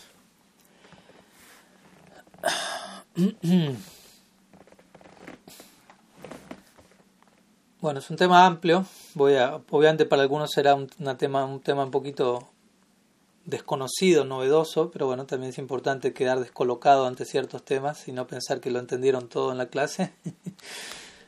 Entonces, dentro del marco de nuestra tradición, Gaudiya Vedanta, nosotros adoramos diferentes formas de la divinidad. Obviamente, principalmente uno conoce el concepto de Krishna, pero en un sentido, digámoslo así, incluso más, más íntimo, más personalizado en lo que es nuestra tradición, se adora a Krishna en su forma como Sri Chaitanya. Y Sri Chaitanya aparece acompañado de sus eternos asociados, quienes lo acompañan en el Krishna Lila en Brindavan, en, su versión, llamémoslo así, paralela en Navadvip, Gaur Lila. Entonces Krishna Balaram aparecen como Gornitai, Alada Krishna aparecen como Gorgadadar y así sucesivamente. Una breve introducción. Aquí la pregunta es, la adoración de Gor Vishnupriya y de Janavadevi, ¿por qué no existe en nuestra tradición? Bueno, no, no es que no existe, ¿no? A ver, vamos a aclarar algunas cosas. Existe la, por ejemplo, Srila Bhakti Thakur, él estableció en Mayapur, en, el sitio que él estableció como el lugar de nacimiento de Sriman Mahaprabhu, él estableció deidades de Gaur Vishnupriya. Entonces allí se adora a Gaur Vishnupriya. Mientras que él estableció en su propio Vajan Kutir, en, en su Ananda Sukada en Godrum, él estableció la adoración de Gaur Gadadar, interesantemente. La adoración de Gaur Vishnupriya está caracterizada por, por un cierto humor.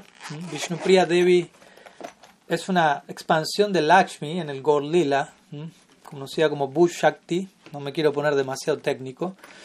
Mientras que Gadadhar Pandit es considerado Sri Radha. Entonces en el Gaudiya Vaishnavismo adoramos a Radha y Krishna, no tanto a Lakshmi Narayan. Aunque entendemos que Lakshmi Narayan es una llamémoslo así, una extensión en el marco de Aishwarya de Radha Krishna. Y obviamente son venerables en ese contexto. Entonces nuestro foco está en Gorga Dadar en relación a aquellos que tienen una afinidad por Madhurya Bhav, por el humor romántico. Obviamente en el marco del Gor Lila, Gorgadar no son adorados en el marco romántico, porque Mahaprabhu es Krishna, pero apareciendo en un bhava, en un humor particular en el Gor Lila. Mahaprabhu no aparece en el Gol Lila como Krishna aparece en el Brindavan Lila. Son la misma persona, pero estamos hablando de dos lilas diferentes, iguales, pero diferentes al mismo tiempo, ustedes saben. si la tripura de Maharaj del ejemplo la campera reversible, ¿no? Una campera que puede ser toda negra, pero con mangas y cuello dorado, y cuando uno la da vuelta es dorada con manga y cuello negro. Entonces, los colores son los mismos, pero la predominancia de los colores son diferentes, depende de cómo uno la use. Y cuando digo color hablo de emoción, porque cada color representa una emoción en la visión Gaudiya Vaishnava. Entonces en el Gaur predomina el amarillo, digámoslo así, el dorado, y el negro está en las mangas y en el cuello, el elemento maduria, y el audaria predomina. Y en el Krishna Lila la inversa. Entonces, Vishnupriya es la consorte de Mahaprabhu, Jana Devi es la consorte de Srinityananda Prabhu. Y existe adoración hacia, ambas personalidades. Obviamente también esto va a depender mucho de, del linaje en el que cada cual esté proveniendo, ¿no? Eso también es algo que se va a dar muy marcado de acuerdo al parivar. Tenemos, por ejemplo, el Nityananda parivar, Gadadhar parivar, mismo nuestro Bhaktinod parivar, que de alguna manera Bhaktinod Thakur interesantemente, eh, él fue iniciado en, Nityananda parivar, pero él adoraba Gorgadad, ¿no? lo cual no es un, no es un problema. ¿no? no es un problema, de hecho en el Chaitanya Bhagavat existen muchas citas acerca de cómo uno no va a alcanzar la adoración de Gorgadar si no obtiene la misericordia de Nityananda, y otras citas dicen cómo uno no va a alcanzar la misericordia de Nityananda si uno no adora a Gorgadar. ¿no? Entonces, la idea final es, nadie debe quedar sin ser adorado. Quizás es común cantar Yerade, aunque tampoco es tan común, dependiendo de la institución de la que usted habla. En cierta institución está decir Yerade. Pero bueno, no vamos a entrar en esos detalles. Y tampoco uno ha de cantar esos nombres, uno tiene que tener la, orientación, el sambanda apropiado para invocar cualquiera de estos nombres. Porque uno puede repetir Yerade, Vishnu Priya, Pranadan, Nadia, Bihari, Jai Sechinandan, Jai Gaurahari. ¿no? Existen kirtan donde uno puede invocar el nombre de, de Vishnu Priya, de Janava. Como digo, dependiendo de la línea de cada cual va a haber ciertos kirtans donde enfaticen más la presencia de una figura de la otra. Entonces también entendamos eso, ¿no? Cuando uno habla, en nuestra tradición adoramos a tal o adoramos a tal. ¿Qué es adorar, no? Quizá uno puede decir, bueno, tenemos en el altar. Ok, eso es una cosa, ¿no? Pero adorar a alguien no necesariamente quiere decir que está en el altar para ser adorable para nosotros, ¿no? O sea, nosotros adoramos a, no sé, demos un ejemplo, no sé, Narottam Das Thakur, generalmente ¿no? no aparece en ninguna foto, en ningún altar a menos que uno sea el Narottam Parivar, lo más obviamente, ¿no? Y no quiere decir que él no es adorable para nosotros, ¿no? Pero no es adorable en el sentido de que las figuras que, en el caso que estamos hablando aquí, ¿no? Gaur Priya, por ejemplo. Sí, eh, en el altar nosotros las figuras que adoramos tienen que ver con una proyección a la eternidad, ¿no? Por eso a veces se dice Mahaprabhu nunca es adorado, no sé, como Sannyasi, por ejemplo, en el altar es adorable, el sanyas de Mahaprabhu es supremamente adorable para nosotros porque gracias a ese sanyas estamos aquí, en parte. ¿no? Él salió a entregar, ¿no? él rompió la puerta del Sriva Sangam y extendió el Rasa Kirtan en Sriva Sangam hacia las calles, cada pueblo y aldea y como sanyas viajó, peregrinó, dio ejemplo, preceptos y hoy en día estamos nutriéndonos de eso. ¿no? Entonces, sanyas de Mahaprabhu es supremamente glorioso, pero no vamos a encontrar ningún altar que Mahaprabhu es adorado en su forma de Sri Krishna Chaitanya. ¿Por qué? Básicamente porque Nitya él no es sannyasi. ¿no? no tiene la necesidad de predicarle a nadie, básicamente. Más bien ahí le, le, van a predicar a él, digámoslo así. ¿no? Sachi le va a predicar a él, ¿no? Pórtate bien, lo que fuere. Igual lo mismo en Krishna. Krishna no necesita matar ningún demonio en Golok Vrindavan. Entonces Mahaprabhu acepta sannyas para aniquilar la mentalidad demoníaca a través de su achar y prachar. Pero no es una proyección eterna, por eso no está en el altar. Entonces, Gaur Vishnu Priya, sí, en un sentido es una proyección eterna. Mahaprabhu no va a ser sannyasi, justamente, va a ser grihasta y va a residir en, en, su hogar junto a Sachi Mata, Vishnu Priya, Lakshmi Priya. Ambas van a estar allí. Pero no, no, no adoramos esa perspectiva en el, en el sentido, en el altar, digámoslo así, de que generalmente no es el tipo de vínculo que nosotros vamos a tener con Mahaprabhu. O sea, nosotros no nos proyectamos a ser Vishnupriya o una manjari de Vishnupriya como algunos practicantes de otras secciones conocidas como Gaur Nagar Bhav consideran. ¿no? Quiero, volver quiero estar en manjari Bhav con Mahaprabhu y volverme una doncella de Vishnupriya. No es nuestro, nuestra proyección. Entonces, en ese sentido, Gaur Vishnupriya generalmente no están en el altar. Bhaktivinoda se estableció como estableciendo este es el lugar de nacimiento de Mahaprabhu. Y bueno, Mahaprabhu nació allí y eventualmente Vishnupriya llegó allí, vivió allí con en su hogar, etc. Un punto teológico que él quiso hacer. Y básicamente, y bueno, en relación a Janava Devi, generalmente, como digo también, Janava Devi tiene una relación con Nityananda Prabhu en, el marco de, de, ser consorte de él. Y de vuelta, nosotros no nos proyectamos a ser consorte de él, sino a, relacionarnos en Dasya Bab con Nityananda, relacionarnos en Dasya Bab con Mahaprabhu. Ahora, cuando tenemos a Radha y Krishna, de vuelta, ahí estamos en el Gaur Lila. Gaur Lila es predominancia de Dasya, que no es un Dasya vaikuntesco, ¿no? que no es un Dasya predominado por la majestuosidad y la reverencia, sino un Dasya mezclado con cierto Sakya, ¿no? con cierto grado de amistad intimidad, como el Dasya que eventualmente el discípulo debe desarrollar con su guru. ¿no? Se dice que el discípulo gradualmente debe desarrollar una relación con su guru que sea no solo de estudiante a maestro, sino que en un punto haya cierta amistad, cierta confianza. En donde el guru va a sentirse, va a sentir tan querido a su discípulo que más que pensar, él es mi estudiante, va a pensar, él es mi corazón. Está tan rendido a mí, es tan querido por mí que, ¿no?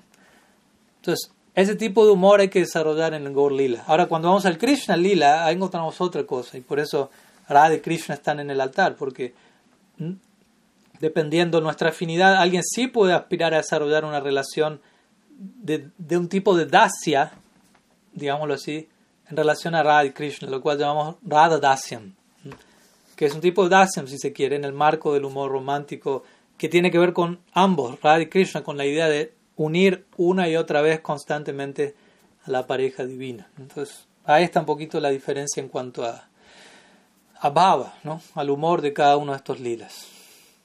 Y sí, se pueden cantar los nombres de ellos, al menos de mi parte, no se los prohíbo, así que...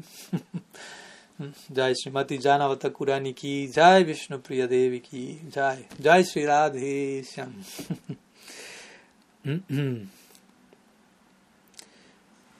Bueno, aquí tengo escritas como ocho preguntas más. eh, dependiendo del país en el que ustedes están, quizás ya sea medianoche, quizás estén comenzando el día. Igual tenemos un rato más. Eh, así que voy a seguir. Ustedes si tienen que seguir con sus actividades pueden continuar, no hay problema, pero tampoco es que me voy a extender demasiado más. Quizás no lleguemos a abordar todas las preguntas, pero lo, haré, lo intentaremos y si no quedan pendientes para próximo encuentro. ¿no? Así tenemos una excusa para, para volvernos a, a ver. A ver. La siguiente pregunta es de Gandhi, Gandhi Jurado. Pregunta si puedo hablar un poco más del concepto de Antakarana. Bueno, comparto sí algunas palabras más desde ya. Bueno, Antakarana, como mencionamos, tiene que ver con nuestro cuerpo psíquico. Existen dos cuerpos, cuerpo físico, cuerpo psíquico y eventualmente podríamos hablar de un tercero que sería lo que conocemos como el cuerpo espiritual. Y obviamente existen estadios intermedios entre eso, pero no, no voy a entrar a complicarles la existencia ahora con, más definiciones. La casa de alguien con un bebé está sonando. no hay problema parte de la interacción ahí, para sentirnos más cerca. eh, fue Lila, ¿no? Entonces, Santa Karana tiene que ver con el cuerpo psíquico, ¿no? Todo esto es bien desarrollado en, en la ciencia yógica, sobre todo en el, en el, yoga de Patanjali. Esto es muy abordado. Chitta Britti Niroda, así empieza su sutra, su yoga sutra, que tiene que ver con, él define yoga como aquello que apunta básicamente a, a, controlar el cuerpo psíquico, a generar una quietud y una armonía total a nivel mente, a nivel chita, como hablábamos hace un rato, en cuanto al, a nuestra percepción en ese plano mental. Entonces el cuerpo psíquico es algo que no podemos ver con nuestros sentidos, nuestro cuerpo físico está hecho de sentidos, básicamente, ¿no? cinco sentidos de percepción y otros tipos de sentidos de acción, diría Krishna, brazos, piernas, órganos excretores, etc. Todos esos sentidos son sentidos burdos, llamémoslo así. Luego están los sentidos sutiles o cuerpo psíquico, compuesto de mente, intelecto, ego y chita, como mencionamos hoy.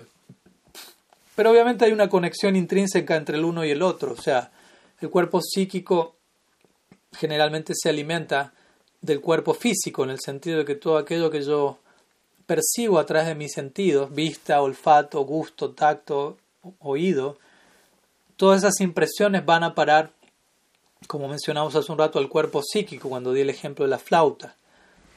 Todo eso entra por las puertas, ¿no? Krishna habla en el Bhagavad Gita de la ciudad de las nueve puertas, ¿no? refiriéndose a este cuerpo con los diferentes orificios, digámoslo así, ¿no? como dando a entender órganos de percepción a través de los cuales ¿no? se ingresan diferentes impresiones que pasan a ser administradas en, en, la fábrica del cuerpo psíquico y dependiendo de cómo eso sea administrado, dará lugar a un sentido del ser, a un sentido de la personalidad. Por eso el yoga siempre apunta a esta idea de controlar la mente, que controlar la mente básicamente tiene que ver con familiarizarnos con nuestro cuerpo psíquico y, tener el control de nuestro cuerpo psíquico, más que ser controlado. Generalmente la mayoría de nosotros somos controlados por nuestro cuerpo psíquico, sin estar conscientes de eso, ¿no? Pero somos movidos por diferentes, en términos ya más bien eh, eh, freudianos o jungianos, por nuestro subconsciente, ¿no? samskaras. Samskaras quieren decir diferentes impresiones que han llegado y que se convierten en diferentes marcas, nuevos ADNs actualizados en nuestro cuerpo psíquico que incluso inconscientemente nos predisponen en una dirección, en otra, hacer de una manera, reaccionar de tal otra, opinar esto, opinar, y a creer, como digo, yo soy eso. Entonces, generalmente toda esa confusión, toda esa maraña está aconteciendo en el campo psíquico, el cual a través del yoga uno apunta a iluminar esa sección que generalmente está bastante desatendida, bastante oculta, en relación a la cual estamos bastante distraídos y simplemente nosotros actuando impulsivamente, llevando, siendo llevados por algo que creemos que somos, cuando en realidad es algo que requiere atención y cura. Entonces, y obviamente aquí ni siquiera estamos hablando del alma todavía, estamos hablando de cómo el alma se expresa a través de esos filtros de nuestra psiquis, digámoslo así. Entonces, cuerpo psíquico tiene que ver con eso. En primera instancia, yo diría con uno volverse consciente de que eso existe y empezar a, a determinar los diferentes elementos, las diferentes funciones y a empezar a entender nuestro día a día cómo, ¿no? cómo esas funciones están obrando y, y, sabernos ver separados de eso. Eso en el Bhagavatam se llama como, se conoce como Shakshitva. Shakshitva sería, Shakshi quiere decir testigo. Y tua, es difícil traducir esa palabra al español. tua es como en inglés ness, cuando uno diría playfulness um, y algo con ness. ¿no? Entonces, testividad, ser, el, el, hecho de uno ser testigo, no, no existe una palabra sola.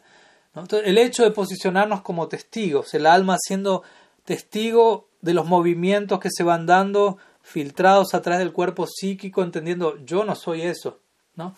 pasar a desidentificarnos. en gran parte muchas meditaciones de muchas tradiciones apuntan a eso, mindfulness y todo eso, ¿no? Tratar de dejar de observar los pensamientos, observar los movimientos mentales, entendiendo yo soy algo aparte de eso. Sí, quizás podría ser testificación, dice Dharmananda, ¿por qué no? Entonces, eso es todo un ejercicio para uno empezar a desapegarse de esa falsa noción de lo que creo que soy cuando las gunas se activan y empiezo a ser movido invisiblemente para aquí y para allá. Entonces, la práctica yógica apunta, como digo, a abordar esas, ¿no? esas áreas tan recluidas, tan finas, tan poco atendidas, sacarlas a la luz, trabajarlas, alinearlas. E idealmente, en última instancia, al menos para nosotros, eso tiene que ver con activar y consagrar todas esas funciones en, en, el yoga último, ¿no? En yoga, yoga quiere decir vínculo, unión. Entonces, cada una de nuestras funciones de percepción, de discernimiento, de deseo, etcétera, poderlas alinear. El bhakti tiene eso, ¿no? Tiene algo, susukam kartumabhyayam, dice Krishna el Gita, algo que es sumamente práctico y sencillo, que es todas las funciones del cuerpo psíquico las podemos ocupar y alinear y expresar en el marco de la devoción a Krishna. Funciones emotivas, funciones de discernimiento, funciones de, deseo, de apego. Todas las cualidades que hoy en día nos mantienen enredados por este plano al ser debidamente conectadas con el otro plano, nos sacan de aquí básicamente y nos llevan allí. Lo importante no es tanto sacar, salir de aquí, sino llegar allí, por decirlo así. Únicamente queremos salir de aquí en la medida que eso nos permita llegar allí. Y ese salir de aquí, llegar allí, es un traslado en términos de conciencia. ¿no? no hay que tomarse un Uber, no hay distancia geográfica alguna. Algunas palabras sobre Antakarana, puedo decir más, pero vienen llegando bastantes más preguntas, así que continuamos y ya habíamos dicho algo antes también. Eh, alguien me está pidiendo que escriba una palabra que, que mencioné hoy, que es Lokika Shraddha. Acá la estoy escribiendo. Ahí lo escribí. Lokika Shraddha preguntaba la madre Gopi de Perú. Eh, y esa pregunta, ¿eso puede pasar con el sangha solo de libros? Eh, no entiendo qué es lo que solo puede pasar con el sangha de libros. Me imagino el concepto de Lokika Shraddha, pero no, no necesariamente con, un libro, no puede pasar en, con cualquier cosa que me rodea. Yo puedo abordar al sadhu, al guru, con un tipo de fe no muy sustancial aún, que de vuelta no es algo condenable, si es la etapa que por ahora me acompaña, ¿no? Es como decir, yo no puedo condenar a un bebé por ser un bebé, no puedo, yo no puedo condenar a un niño por ser inmaduro, por, por, por hacerse encima. Pero si ya llegó el momento de dejar de hacerme encima y no hago nada para dejar de hacerme encima, ahí la cosa se vuelve, tampoco diría condenable, pero sí eh, criticable constructivamente, ¿no? ¿no? Entonces, ese es el punto, ¿no? Hay, hay, hay, un aspecto en el cual podemos ser inmaduros y vamos a hacerlo, o sea, no pretendan empezar la práctica y ser, eh, alcanzar la perfección desde el vamos, pero hay un momento en el que empiezo a, me empiezo a tener que concientizar de mi propia inmadurez y tengo que empezar a tomar medidas para pasar a otra etapa sustancial de mi práctica, ¿no? Y la experiencia subjetiva va, quizás sea similar con los años, uno puede tener 20 años de práctica y sentir soy muy maduro todavía, recién estoy empezando. Aunque uno avanzó mucho, pero hay tanto más por avanzar que subjetivamente uno se, siente, se sigue sintiendo pequeño, pero deseoso cada vez más de avanzar. Y esa es la idea, ¿no? Preservar esa humildad, pero preservar un anhelo por mayor progreso, ¿no? La verdadera humildad se va a ver acompañado, acompañada perdón, de un incremento de un anhelo cada vez mayor. Y el verdadero anhelo cada vez mayor se va acompañado de una mayor humildad. ¿no? Si solo hay humildad pero no hay anhelo, está rara esa humildad. Y si tengo mucho anhelo espiritual pero no exhibo humildad, ese anhelo es sospechoso, digámoslo así, con suerte.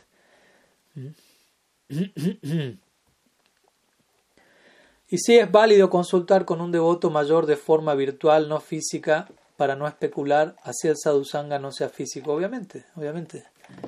Sea como fuere, debemos tratar de mantener la conexión con, con sadhus, ¿no? especialmente con devotos avanzados, mayores, que vemos que, que, que, representan, que practican lo que mencionan, que lo viven profundamente, que, que transmiten, ¿no? que nos transmiten realización, que nos transmiten algo vivo, algo real, que, que llega esa experiencia a nosotros. Esa confirmación tiene que llegar a nosotros en una dirección o en otra. Si somos sinceros en nuestra búsqueda, vamos a buscar y buscar hasta que lleguemos a esos puntos en donde llegue determinadas personas, determinados agentes, llegue esa confirmación.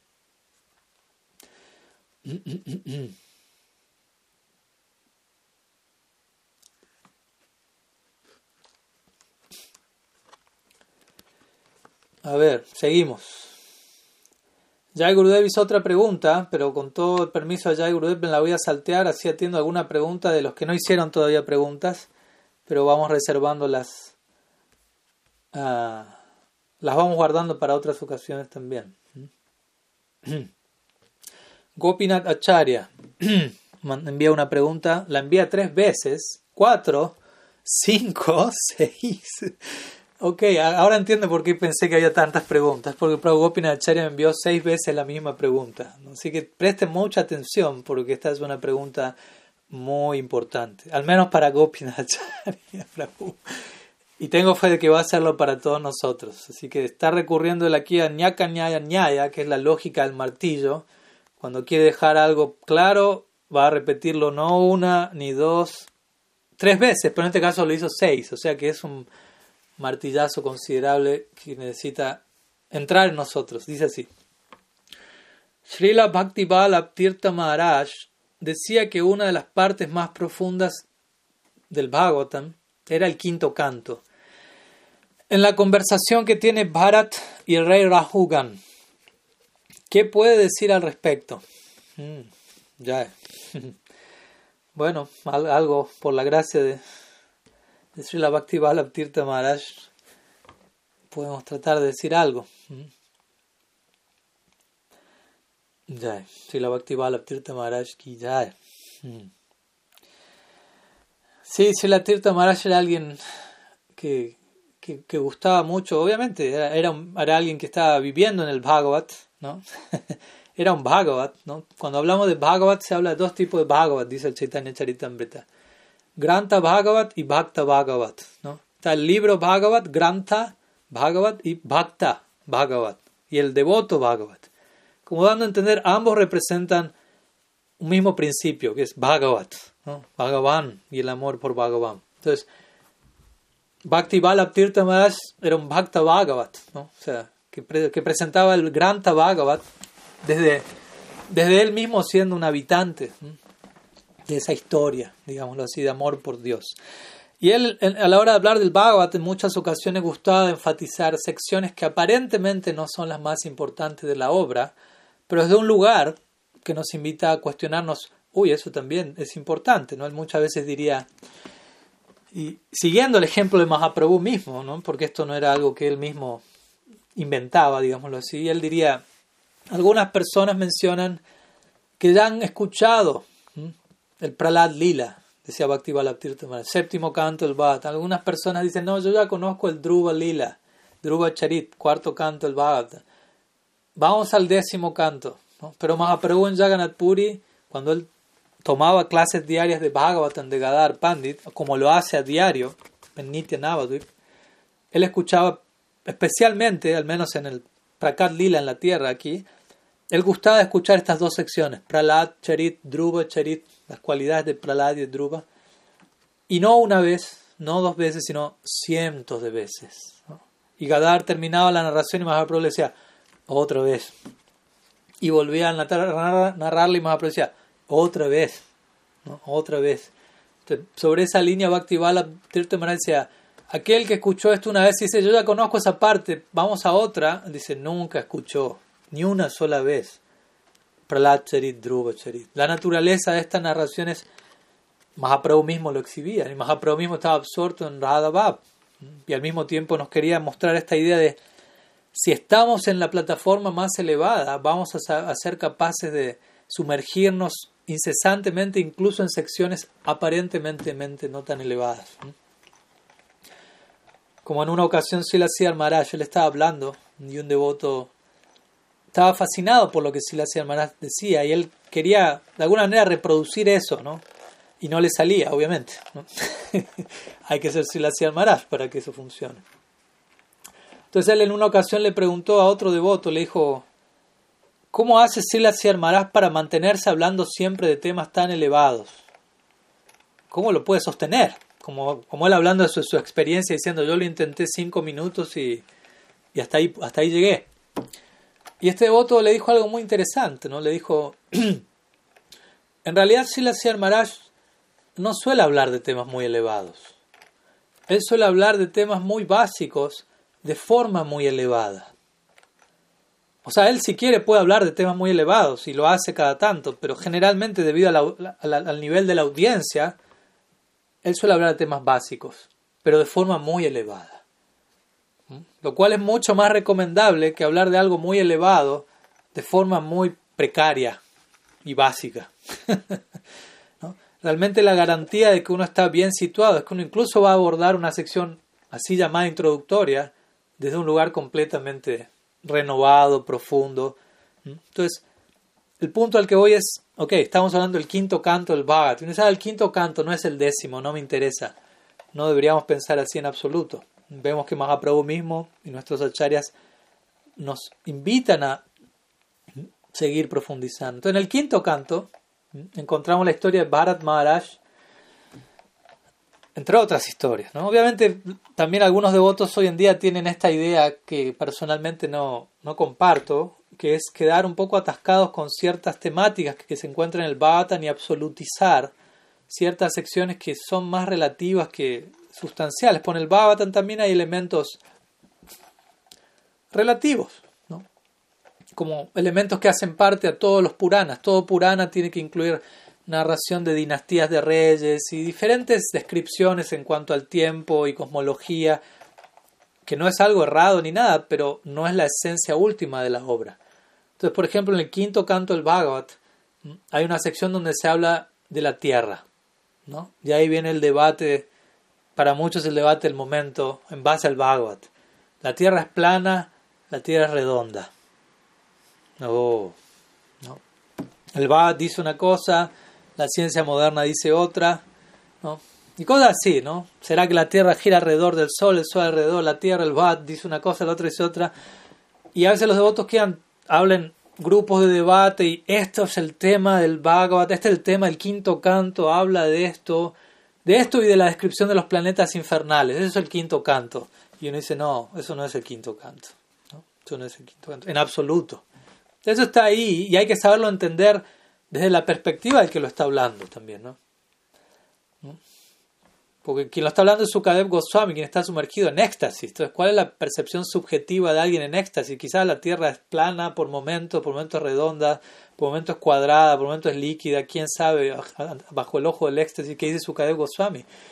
Pero no es el punto del Bhagavat. ¿Será que es redonda o plana? No, no nos van a preguntar eso en, la portería de, de, Golok Vrindavan. El punto al que voy es, la esencia del Bhagavatam es la sección ligada a Bharat Maharaj. Esa es la parte más importante del quinto canto del Bhagavad. ¿Mm?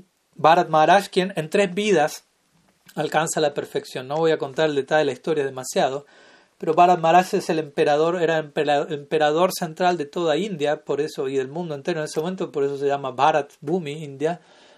Y como ustedes saben, él renunció a todo su imperio para internarse en el bosque y alcanzar la perfección, lo cual no es un chiste, ¿no? En un punto es fácil renunciar a todo si no tengo nada. ¿No? Si, soy, si a la fuerza me vuelvo ¿no? un... ¿Cómo es que le dicen en Colombia? Un... Recuérdenmelo, tomen el micrófono. descartable, ¿no? ¿Cómo era? ¿Cómo? Desechable. Desechable, desechable, gracias que no suena muy bien en otros países, pero bueno, en Colombia es, común eso. Alguien que vive en la calle, básicamente. ¿no? O sea, es fácil siendo alguien así renunciar a todo, porque kármicamente me está tocando eso. Quizás esa persona no quiere renunciar a todo, quisiera tener la casa más grande del condado, etc. Ahora, teniendo todo y habiendo renunciado a todo, ah, eso sí que es otra cosa. Hay muchos ejemplos de esos en las escrituras, Raghunath Goswami y en este caso Bharat Maharaj. Pero interesantemente él renunció a todo, se fue al bosque, se absorbió en Bhagavan, se encontró en la etapa de Bhava Bhakti y se terminó apegando a un venado. ¿Mm? Larga historia. El apego al venado hizo que él en última instancia negligenciase su práctica, abandonase su cuerpo absorto en el venado, Yam Yam que ante ante dice Krishna. Entonces está absorto en algo, allí va. Conciencia de venado, cuerpo de venado segunda vida como venado, pero un venado extraordinario que recordaba su vida pasada. No cualquier venado tiene ese estándar. Y sabiendo eso, se mantuvo siempre en la cercanía de sadhus, como venado. Generalmente el venado no se acerca a un ser humano, es muy asustadizo. Aquí, donde encuentro en Carolina del Norte, es un lugar muy lindo, con bosques y demás cerca, y se presta para hacer caminatas de horas y el bosque sigue, y está lleno de venados pero obviamente, ¿no? Apenas me ven a la distancia salen despavoridos porque son bastante asustadizos, ¿no? Pero este venado se mantenía cerca de los sadhus escuchando Harikata, ¿no? Cuidándose de no cometer el mismo error de la vida pasada, básicamente. Y en su tercer vida, el venado vuelve a nacer en forma humana como Bharat, pero en este caso Yada Bharat es llamado. Yada significa algo así como inerte o como tonto. Entonces, quiere decir, él apareció como un abadut, quiere decir alguien totalmente trascendental, pero para los parámetros de este mundo se comporta como alguien retrasado. ¿no? responde, no actúa, parece que no entiende, pero él hacía todo esto a propósito para no volver a enredarse como había, se había enredado en su primer vida y se mantenía internamente absorto. Entonces en un momento ya Baratel tenía una consistencia fornida y él iba por caminando por la calle y un rey que se llamaba Rajugana, que interesantemente ese rey había sido el venado con el cual Bharat Maharaj se había pegado en su primer vida y ahora aparece en otra escena eh, por haber tenido contacto con, con un sadhu como él nació como rey luego entonces, este rey era llevado en un palanquín por cuatro personas y uno de los cuatro quedó, ¿no? Sin poder usar, sin poder ayudar, lesionado. Y lo ven justo a Bharat en la, caminando por unos campos de arroz fornido y lo traen a la fuerza. Y él se dejaba llevar, él no prestaba oposición a nada. Era como alguien, como digo, no hablaba, parecía no pensar. Entonces lo pusieron a llevar el palanquín, pero él, en su naturaleza de sadhu, se cuidaba de no pisar ninguna hormiga en el camino, lo cual hacía que él, que él llevase el palanquín de una manera un tanto inestable y el rey se quejaba, ¿por qué me están llevando así? Hasta que eventualmente le dicen, ¿por qué este hombre, este nuevo ¿no? palanquinero, no está cumpliendo con su deber debidamente, etcétera, ¿no? Entonces ahí el rey en un punto se baja y empieza a insultar a Bharat Maharaj. ¿no? Y Bharat Maharaj, como digo, es alguien completamente humilde, trascendental, no se ve afectado. Pero eventualmente él tiene este darshan, él tiene esta visión oh, este, este Rajugan era el, era el venado. ¿no? Ya Bharat se recordaba quién había sido él como Bharat Maharaj, como venado, ahora como Yada Bharat, y ahora venía, veía al venado reencontrándose con él, ¿no? Él como venado había sido llevado por Bharat Maharaj en su regazo, y ahora el venado estaba siendo llevado por Yada Bharat en el palanquín. Entonces ya Bharat dijo, tengo que cerrar este ciclo de alguna manera, pues no quiero una cuarta vida, no quiero que se siga perpetrando esto, ni para mí ni para él. Entonces ahí es donde él por primera vez en toda su vida abre la boca y empieza a instruir, empieza a instruir a, que era este rey, como digo, eh, que se había comportado de una manera errada, pero al escuchar las instrucciones de, de Yada Bharat queda por completo iluminado. Entonces hay final feliz para ambas partes. Y obviamente no, no voy a entrar en detalle en, la sección de instrucciones de Yada Bharat al rey, pero obviamente es la línea de instrucción general del Bhagavad, partiendo de, de la naturaleza temporal de este mundo, de lo ilusorio de los, eh, de los apegos que uno genera y del sentido de la identidad que uno genera a partir de sus apegos, de lo impermanente, de todo logro que no está ligado al interés del alma, todo esto en detalle, ¿no? y eventualmente dirigiendo todo eso hacia el campo del, del, alma espiritual y desde allí la conexión del alma con la superalma, la conexión devocional, la conexión amorosa con el Ser Supremo y desembocando obviamente en, el más elevado tipo de amor devocional, que es el que ya mismo representaba personalmente ante el rey. Entonces el rey eventualmente también queda convertido por Yada Bharat. ¿no? Entonces, final feliz para ambos, pero sí, es una sección muy importante el Bharat porque, como digo, nos enseña toda la, toda la secuencia de esta historia a este punto, ¿no? lo delicado del apego, ¿no? cómo debemos cuidarnos, incluso aunque seamos muy avanzados, como ya Bharat lo era. Obviamente es un caso excepcional que Rupa Goswami analiza la así llamada caída Yada Bharat, de Bharat Maharaj. No vamos a entrar ahora en eso, pero el punto es Incluso uno puede ser alguien muy avanzado y si uno se descuida puede dejar de ser alguien muy avanzado. Lo cual no quiere decir, como hemos visto en la historia, que Krishna olvida a esa persona. No es que Bharat Maharaj se cayó, digámoslo así, y, y se perdió por siempre, y etcétera, etcétera, ¿no? Sino que simplemente su, su llegada a la meta última se vio demorada unas dos encarnaciones más, ¿no? Lo cual dentro del tiempo eterno no es mucho, como hablamos siempre, ¿no? Y si eso es necesario para terminar yo de prepararme para entrar a la trascendencia, bienvenidas esas dos vidas o las que tengan que venir. No, no es mucho, nunca, nunca va a ser demasiado comparado ¿no? A, la, riqueza y al valor de la meta que nos está esperando. ¿no? Pero eso no quiere decir que nos vamos a descuidar, que vamos a ser negligentes. Y cuanto más avanzamos, más escalamos, más delicado se vuelve todo. un error, un error garrafal en alturas grandes puede tener consecuencias mucho más desastrosas que, que en otras alturas, por decirlo así. Entonces todo va, exigiendo una mayor responsabilidad, mayor compromiso. De vuelta, no como algo indeseable, sino como la naturaleza de la vida misma. ¿no? Entonces, sí, muchas enseñanzas para, para extraer desde allí y, concuerdo plenamente con, obviamente, con la conclusión de Sila Bhakti Tirtha Maharaj, ¿no? de la importancia de, de esa sección en particular en el marco del Bhagavad, ¿no? como al menos dentro del quinto canto, yo diría, si hay algo que cada canto está caracterizado por ciertas secciones, ¿no? Uno dice séptimo canto, Pralat Charit, ¿no?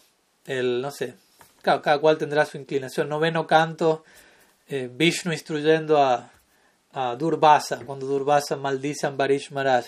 El, séptimo, el sexto canto, Britrasura. Cuarto canto, Dhruva Maharaj.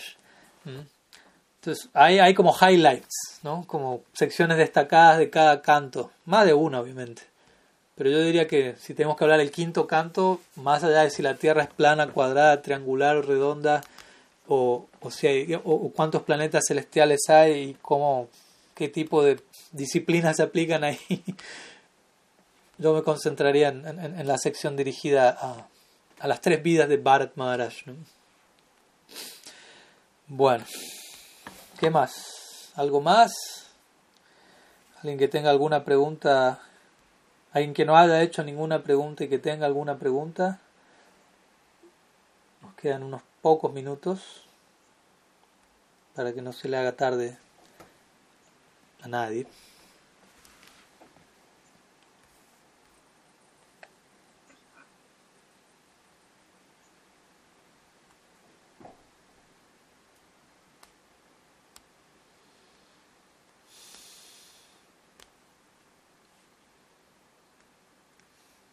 ¿No?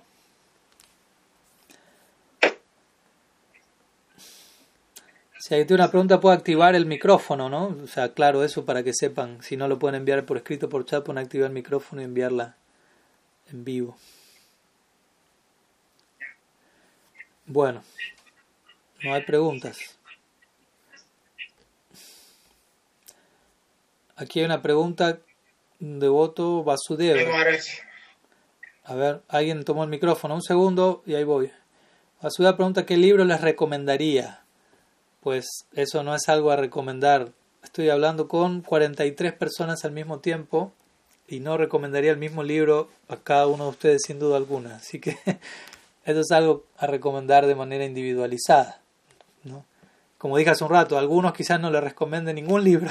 les recomiendo escuchar clases donde se está explicando ciertos libros y algunos o sea, no conozco a todos también, ¿no? Entonces uno no... Obviamente hay una secuencia de estudio y hay libros a leer en un determinado orden, pero eso ya es algo que se va compartiendo de manera personalizada. Un libro, ah, bueno, parece acá sí otra, una otra parte que no sé si era al final de la pregunta. ¿Qué libro nos recomendaría para saber acerca de cómo se relacionarse con los Vaishnavas? Bueno, hay muchos libros al respecto. Eh, para mí el Chaitanya Charitamrita es una obra muy hermosa en ese sentido, ya que continuamente encontramos el intercambio entre diferentes Vaishnavas, encontramos a, Krishna mismo actuando como Vaishnava ¿no? y dando el ejemplo de cómo relación de ser Vaishnava. Cómo ser Vaishnava implica dar el ejemplo de ser Vaishnava significa dar el ejemplo de cómo relacionarse con otros Vaishnavas. Tú encontramos eso en Mahaprabhu y en todos sus asociados Así que Chaitanya Charitamrita obviamente no es un libro que uno va a terminar en un fin de semana. y el tema de relacionarnos con los Vaishnavas tampoco es algo que vamos a terminar en un fin de semana. Así que esa sería una obra muy importante. El Bhavatan también, obviamente. Pero el Chaitanya Charitamrita me resulta especialmente llamativo en ese sentido. Sí, ¿quién tenía la pregunta? Y con esta vamos a terminar. Kamsa Nisuna, sí. Este, Maharaj Haribol, la relación entre el guru, Siksha Guru y Diksha Guru con, con, el discípulo, podría profundizar un poco en eso, o sea, cómo el, cómo el, el, discípulo puede realmente satisfacer a ambos o cómo puede profundizar en su relación con, sus gurus? Pues, bueno, por empezar, Siksha y Diksha no necesariamente son dos personas diferentes, ¿no? Pueden serlo, obviamente, pero por, para, por empezar tenemos que entender que Siksha y Diksha son dos funciones de un mismo departamento conocido como Guru Tattva. Guru Tattva es aquella, aquella, aquel departamento, aquella agencia a través de la cual Bhagavan se revela a nosotros. ¿No? Krishna es el Guru original, por eso se menciona Sakshak Dharit Vina Samastra Shastra. Krishna, el Guru es Krishna mismo, en el sentido que Krishna es el Guru original y su voluntad se expresa a través de aquellos que tienen amor por él, porque si alguien tiene amor por Krishna, tiene a Krishna y Krishna se está expresando allí. Eh, y en ese sentido, ¿no? Samasti Guru, ¿no? el Guru macro, macrocósmico, el Guru universal, Krishna mismo, a veces se habla Nityananda Prabhu, etc. Y, y Vyasti, el representante individualizado, la figura humana que aparece ante nuestras vidas, son las palabras de Krishnadas Kaviraj Goswami, Chaitya Guru, ¿no? y guru, el guru interno, Paramatma en el corazón, tomando una forma externa, apareciendo ante nosotros para poder escuchar mejor o entender mejor lo que se nos quiere decir por dentro y no logramos captarlo también. Entonces, el Diksha Guru es el guru que nos concede, bueno, Diksha, la palabra lo dice, y generalmente el Diksha Guru también es un Siksha Guru, puede pasar de vuelta, no es, el, no es la regla, no hay una regla fija Muchas veces el Diksha Guru puede conceder Diksha, pero no estar tan abocado a nutrir ese Diksha. El Diksha sería algo así como la semilla y Siksha sería algo así como el riegue, el agua con el que riego la semilla. Muchas veces el Diksha Guru de uno el va a ser el principal Siksha Guru de uno y en otros casos no. En otros casos uno tendrá un Diksha Guru y tendrá otro Siksha Guru que incluso pueda volverse más prominente en la vida de uno que su Diksha Guru hay lugar para eso. Y obviamente, Nahie Guru Nyanam Sustiram dice el Brahmaita Dadvitiyambai Gyate Bahudarishi. Siendo que la verdad absoluta es multifacética, uno no va a terminar de recibir conocimiento completo de un solo guru. Por lo tanto, el Bhattam dice, uno puede tener más de un guru. Pero obviamente esto es en el marco de Diksha. No hay más de un no, no, uno no puede tener más de un Diksha guru porque Diksha implica la entrega del mantra. Y el mantra es uno, no hay más de un mantra. O sea, hay varios, pero cada guru me va a entregar los mismos en una misma línea. Entonces, los recibo de alguien y ya, no es que tengo que recibirlos de vuelta, ya los recibí. Lo que sí puedo recibir de muchas direcciones es guía, nutrición a esa semilla que he recibido en Diksha. Entonces, sea el caso que fuere, que mi Diksha Guru sea mi Siksha Guru principal o que lo sea otro, que tenga varios. Obviamente esto no es tampoco algo barato, ¿no? Porque hoy en día a veces los devotos dicen, ah, puede ser mi Siksha Guru, puede ser mi Siksha Guru. Y muchos no entienden bien qué significa eso, ¿no? O sea, lo toman como algo, escuché una clase suya y me gustó, puede ser mi Siksha Guru. y no es, no, es no es algo tan fácil, ¿no? no es algo tan barato. No es solamente me gustó como predica y ni siquiera le pregunté si puede ser mi Siksha Guru. Es mi Siksha Guru. Lo tomo mi Siksha Guru y si me preguntan, él es mi Siksha Guru. Y uno pregunta, bueno, pero ¿qué vínculo tiene con su Siksha Guru? ¿Qué compromiso ha adquirido con esa persona? ¿Qué tipo de, de interacción hay? O sea, ¿hasta qué punto usted conoce a esa persona, lo conoce a usted? Porque también es importante el desarrollo de una relación, ¿no? En la medida que se pueda. A veces, mm, por cierta dinámica, no es posible. Pero pero idealmente debe haber reciprocidad. La pregunta es cómo uno complacer al Diksha, al Siksha. De vuelta, estamos hablando de, dos personas, por decirlo así, de, de, de, un ida y vuelta, de un dar y un recibir. Yo recibo algo del Diksha, yo recibo algo del Siksha. ¿Cómo les, les respondo? Obviamente, hay muchas formas de responder a eso y, en, cada caso puntual, cada discípulo quizás también reciba ciertas instrucciones puntuales de su guru y, y es importante seguir las instrucciones del guru, aunque eso suene básico, ¿no? Suene básico. Y seguir la instrucción del guru. Suena básico, pero muchos no lo hacemos. O muchos no tomamos el peso de cómo seguir una instrucción, el ejemplo clásico, Prabhupada Bhaktisiddhanta Sarasvati diciéndole así a Prabhupada, usted habla inglés, sería bueno que predique en inglés. Ahora, cuando uno escucha así la Prabhupada hablando, él dice, mi Guru Maharaj me ordenó predicar en inglés. Pero uno investiga y uno ve, Prabhupada Bhaktisiddhanta no lo ordenó, le sugirió. Pero si la Prabhupada era alguien tan comprometido y deseoso de complacer a su guru que una mera sugerencia para él se convirtió en una instrucción de por vida, para la cual él se preparó por años, por años y lo dedicó todo, como ustedes saben, y somos nosotros un subproducto de eso. ¿no? Y ese es un ejemplo que nos muestra el fervor, el deseo que él tenía de, de, seguir la instrucción de su guru hasta un nivel en donde no solamente, ah, él me dijo que sola fue una sugerencia, o sea que puedo no hacerlo. ¿No? Una vez se tiende a tomar la, la versión más leve posible de lo que el guru dijo, ¿no? en vez de llevarlo a las últimas consecuencias para el otro lado, como Prabhupada dijo. ¿Se entiende? ¿No? Prabhupada escuchó una sugerencia, dijo instrucción de por vida. Hay otro puede escuchar, no fue una sugerencia, no, no, puedo hacerlo, puedo no hacerlo. Entonces, también ahí se ve nuestro anhelo, nuestro deseo de, de, de querer reciprocar, y eso implica qué tanto estamos entendiendo lo que recibimos del guru, qué tanto estamos tomando el peso al valor de lo que llegó a esa persona. Pues si yo no le tomo mucho el peso, obviamente no voy a sentir mucho compromiso ni mucha necesidad de, devolver nada, porque no sentí que me llegó mucho. Pero en la medida que avanzo y progreso, y para eso está el Siksha Guru, o la función de Siksha dentro del Diksha, para ayudarme a, a dimensionar el precio a pagar por todo lo que ha llegado. Parece que no hay que pagar nada y se nos dice canta y sé feliz. Pero hay que pagar algo, ¿no? Como hicimos hace un rato. Hoja, flor, futra, agua. Pero dame todo tu corazón, dice Krishna. ¿no? Entrégate por completo. Ok. Entonces, el precio somos nosotros mismos, ¿no? Y obviamente eso es en, una cuota que sea sostenible y que no le cause tanto vértigo a alguien como que, para que quiera salir corriendo del proceso. Pero tengamos, tengamos en claro que el precio es ese, ¿por qué? Porque la recompensa es esa. Uno dice, pero ¿por qué Krishna me pide que me tengo que dar por completo?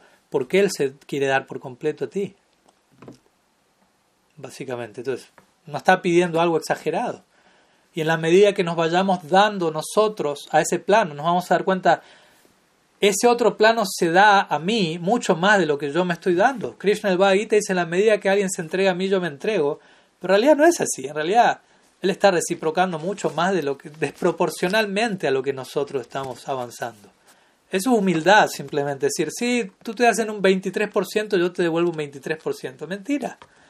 ¿no? Él, él da mucho más que eso, pero él no quiere sacar eso en cara. pero nosotros vamos a entender ese punto. ¿no? Nosotros estamos aquí por misericordia, no por justicia. Justicia quiere decir, doy y recibo lo que merezco. Pero misericordia quiere decir, no recibo lo que merezco, recibo mucho más de lo que debería estar recibiendo.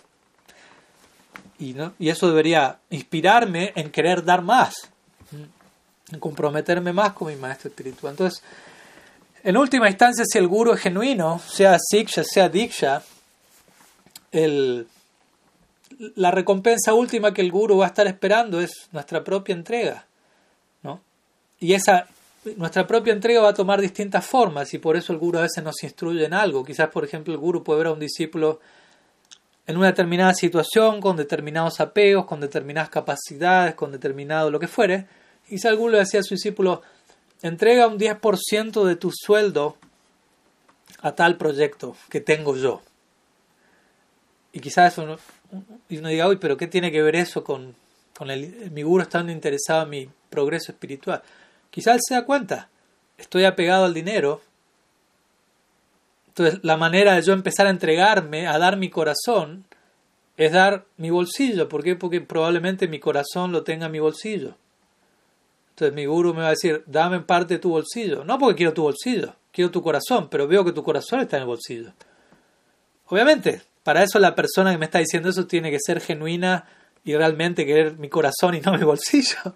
Y para eso yo tengo que corroborar eso y primero conocer a mi guru antes de entregarme, de aceptarlo como mi guru y de darle mi vida a él.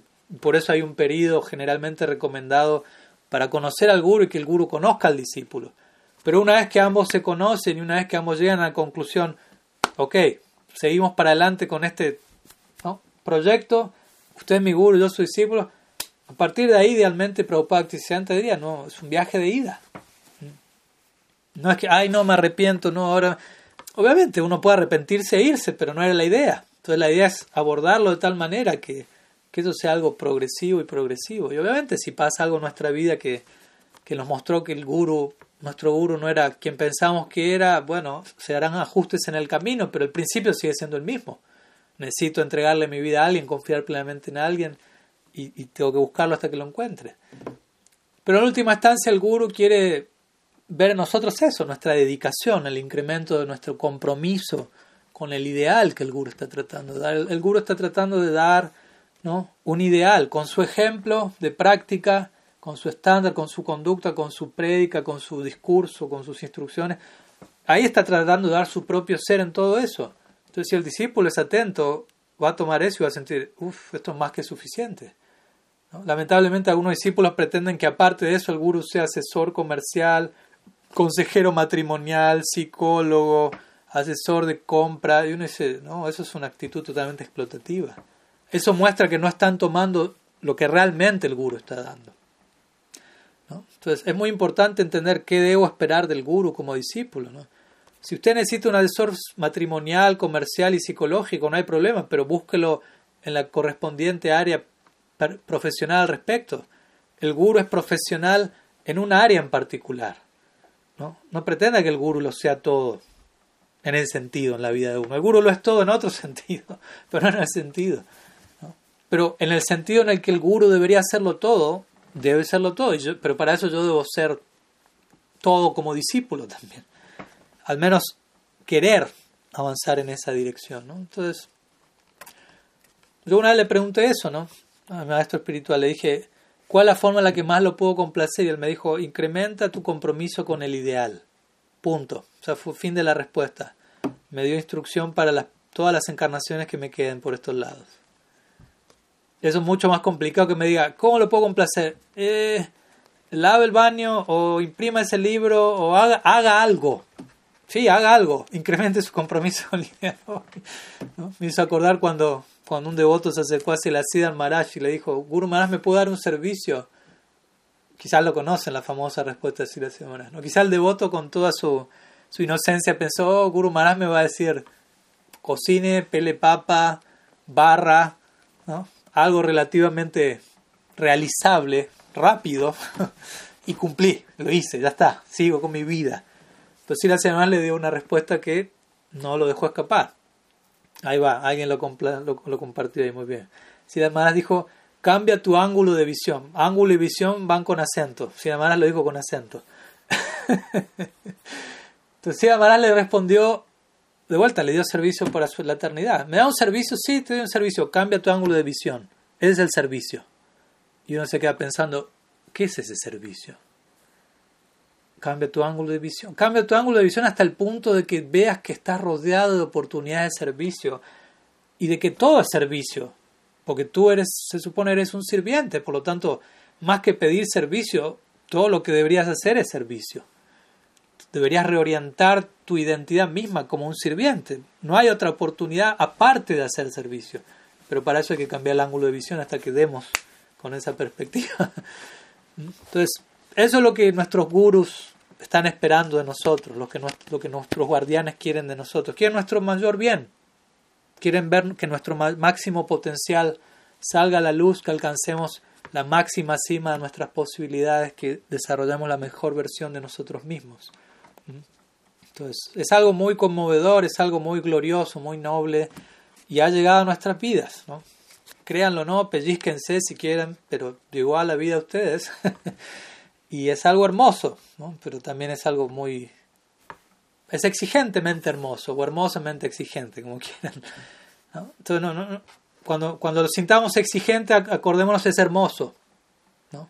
Es exigente, pero en el marco de ser hermoso y ser totalmente inmerecido, de ser totalmente algo que va más allá. Entonces, desde ese lugar, ¿no? tratemos de tomar fuerza, tomar ánimo y seguir como estamos haciendo ahora, y ojalá a diario podamos de una forma u otra mantenernos, ¿no? animando nuestro ideal, animando nuestra proyección y entendiendo mi vida más allá de que tengo que hacer otras cosas, trabajo, familia, dinámica aquí y allá, la prioridad de mi vida es esto que estamos hablando ahora. Y eso es lo que me va a acompañar por siempre. Todo lo demás está ahí y lo voy a, lo voy a abordar de manera que me permita mantenerme enfocado en esto. Y con esto no, no, no, por favor, no me, no me sienta muy sanyasi, porque no tiene que ver con algo de ser sanyasi, sino con algo de entender que el principio de la dedicación devocional, del bhakti, de nuestra relación eterna con Dios, nada debería estar por encima de eso. O sea, ustedes pueden poner otra cosa por encima de eso. No existe nada por encima de eso. Si usted cree que hay algo por encima de eso, esa es nuestra ilusión, porque no puede haber algo, aunque nosotros queramos ponerlo.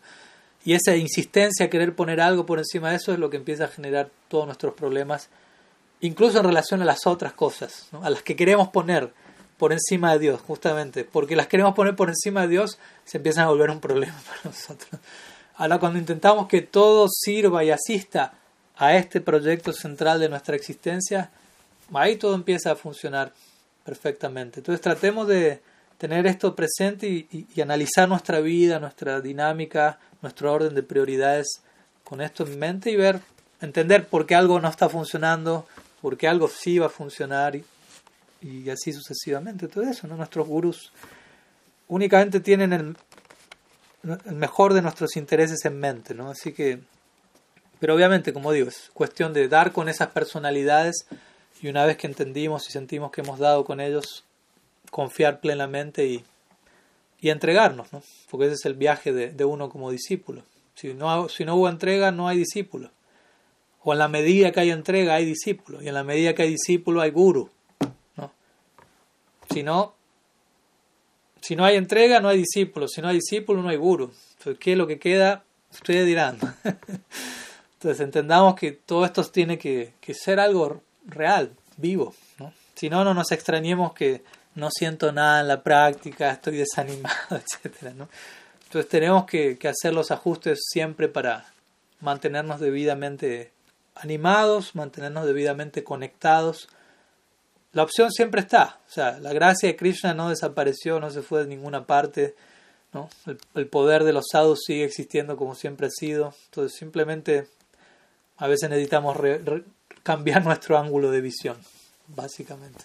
Algo tan simple como eso que, que esa frase nos acompañe toda nuestra vida. Sí, bueno, ya casi dos horas, no me quiero extender aún más. Eh, muchísimas gracias a todos por su tiempo, por su presencia. Ha sido un gusto, una alegría, incluso verlos, aunque sea por la cámara aquí, compartir algunas preguntas y bueno, quedó una pregunta pendiente, le pido a, a Jai Gurudev Prabhu que la, que la reserve para la próxima y obviamente si tienen más preguntas que querían presentar, guárdenlas por favor y, y ahí estaremos anunciando cuándo será el próximo encuentro. No sé si el próximo domingo porque creo que vamos a tener un, voy a tener un retiro de Japa online, pero en inglés. Eh, entonces no creo que tenga tiempo. También igual estamos pensando en hacer un retiro de Japa online en español, así que manténgase atentos que estaremos anunciándoles. Va a ser una experiencia interesante. Así que lo más probable quizás este próximo fin de semana no, pero el otro. Pero cualquier novedad la estaré subiendo eh, en mi muro, ahí en perfil de Facebook. Así que presten atención por ahí. Y si quedó alguna una pregunta pendiente urgente que no van a poder dormir de acá las próximas dos semanas, me escriben por mensaje privado y tratamos de conciliar el sueño todos juntos. Ahora yo por lo menos sí, ya es un poco tarde acá, así que muchas gracias nuevamente, Shila Gurudev ki jai, Sriman Mahaprabhu ki jai, Harinam Sankirtan ki jai, Gaur Bhakta Vrinda ki jai, Gaur Premananda Hari Bol, Vanchakalpatarubhyascha Kripa Sindhubhya Patitanam Pavanebhyo Vaishnavebhyo Namo Namaha अनंत कोटि वैष्णव वृंद की जय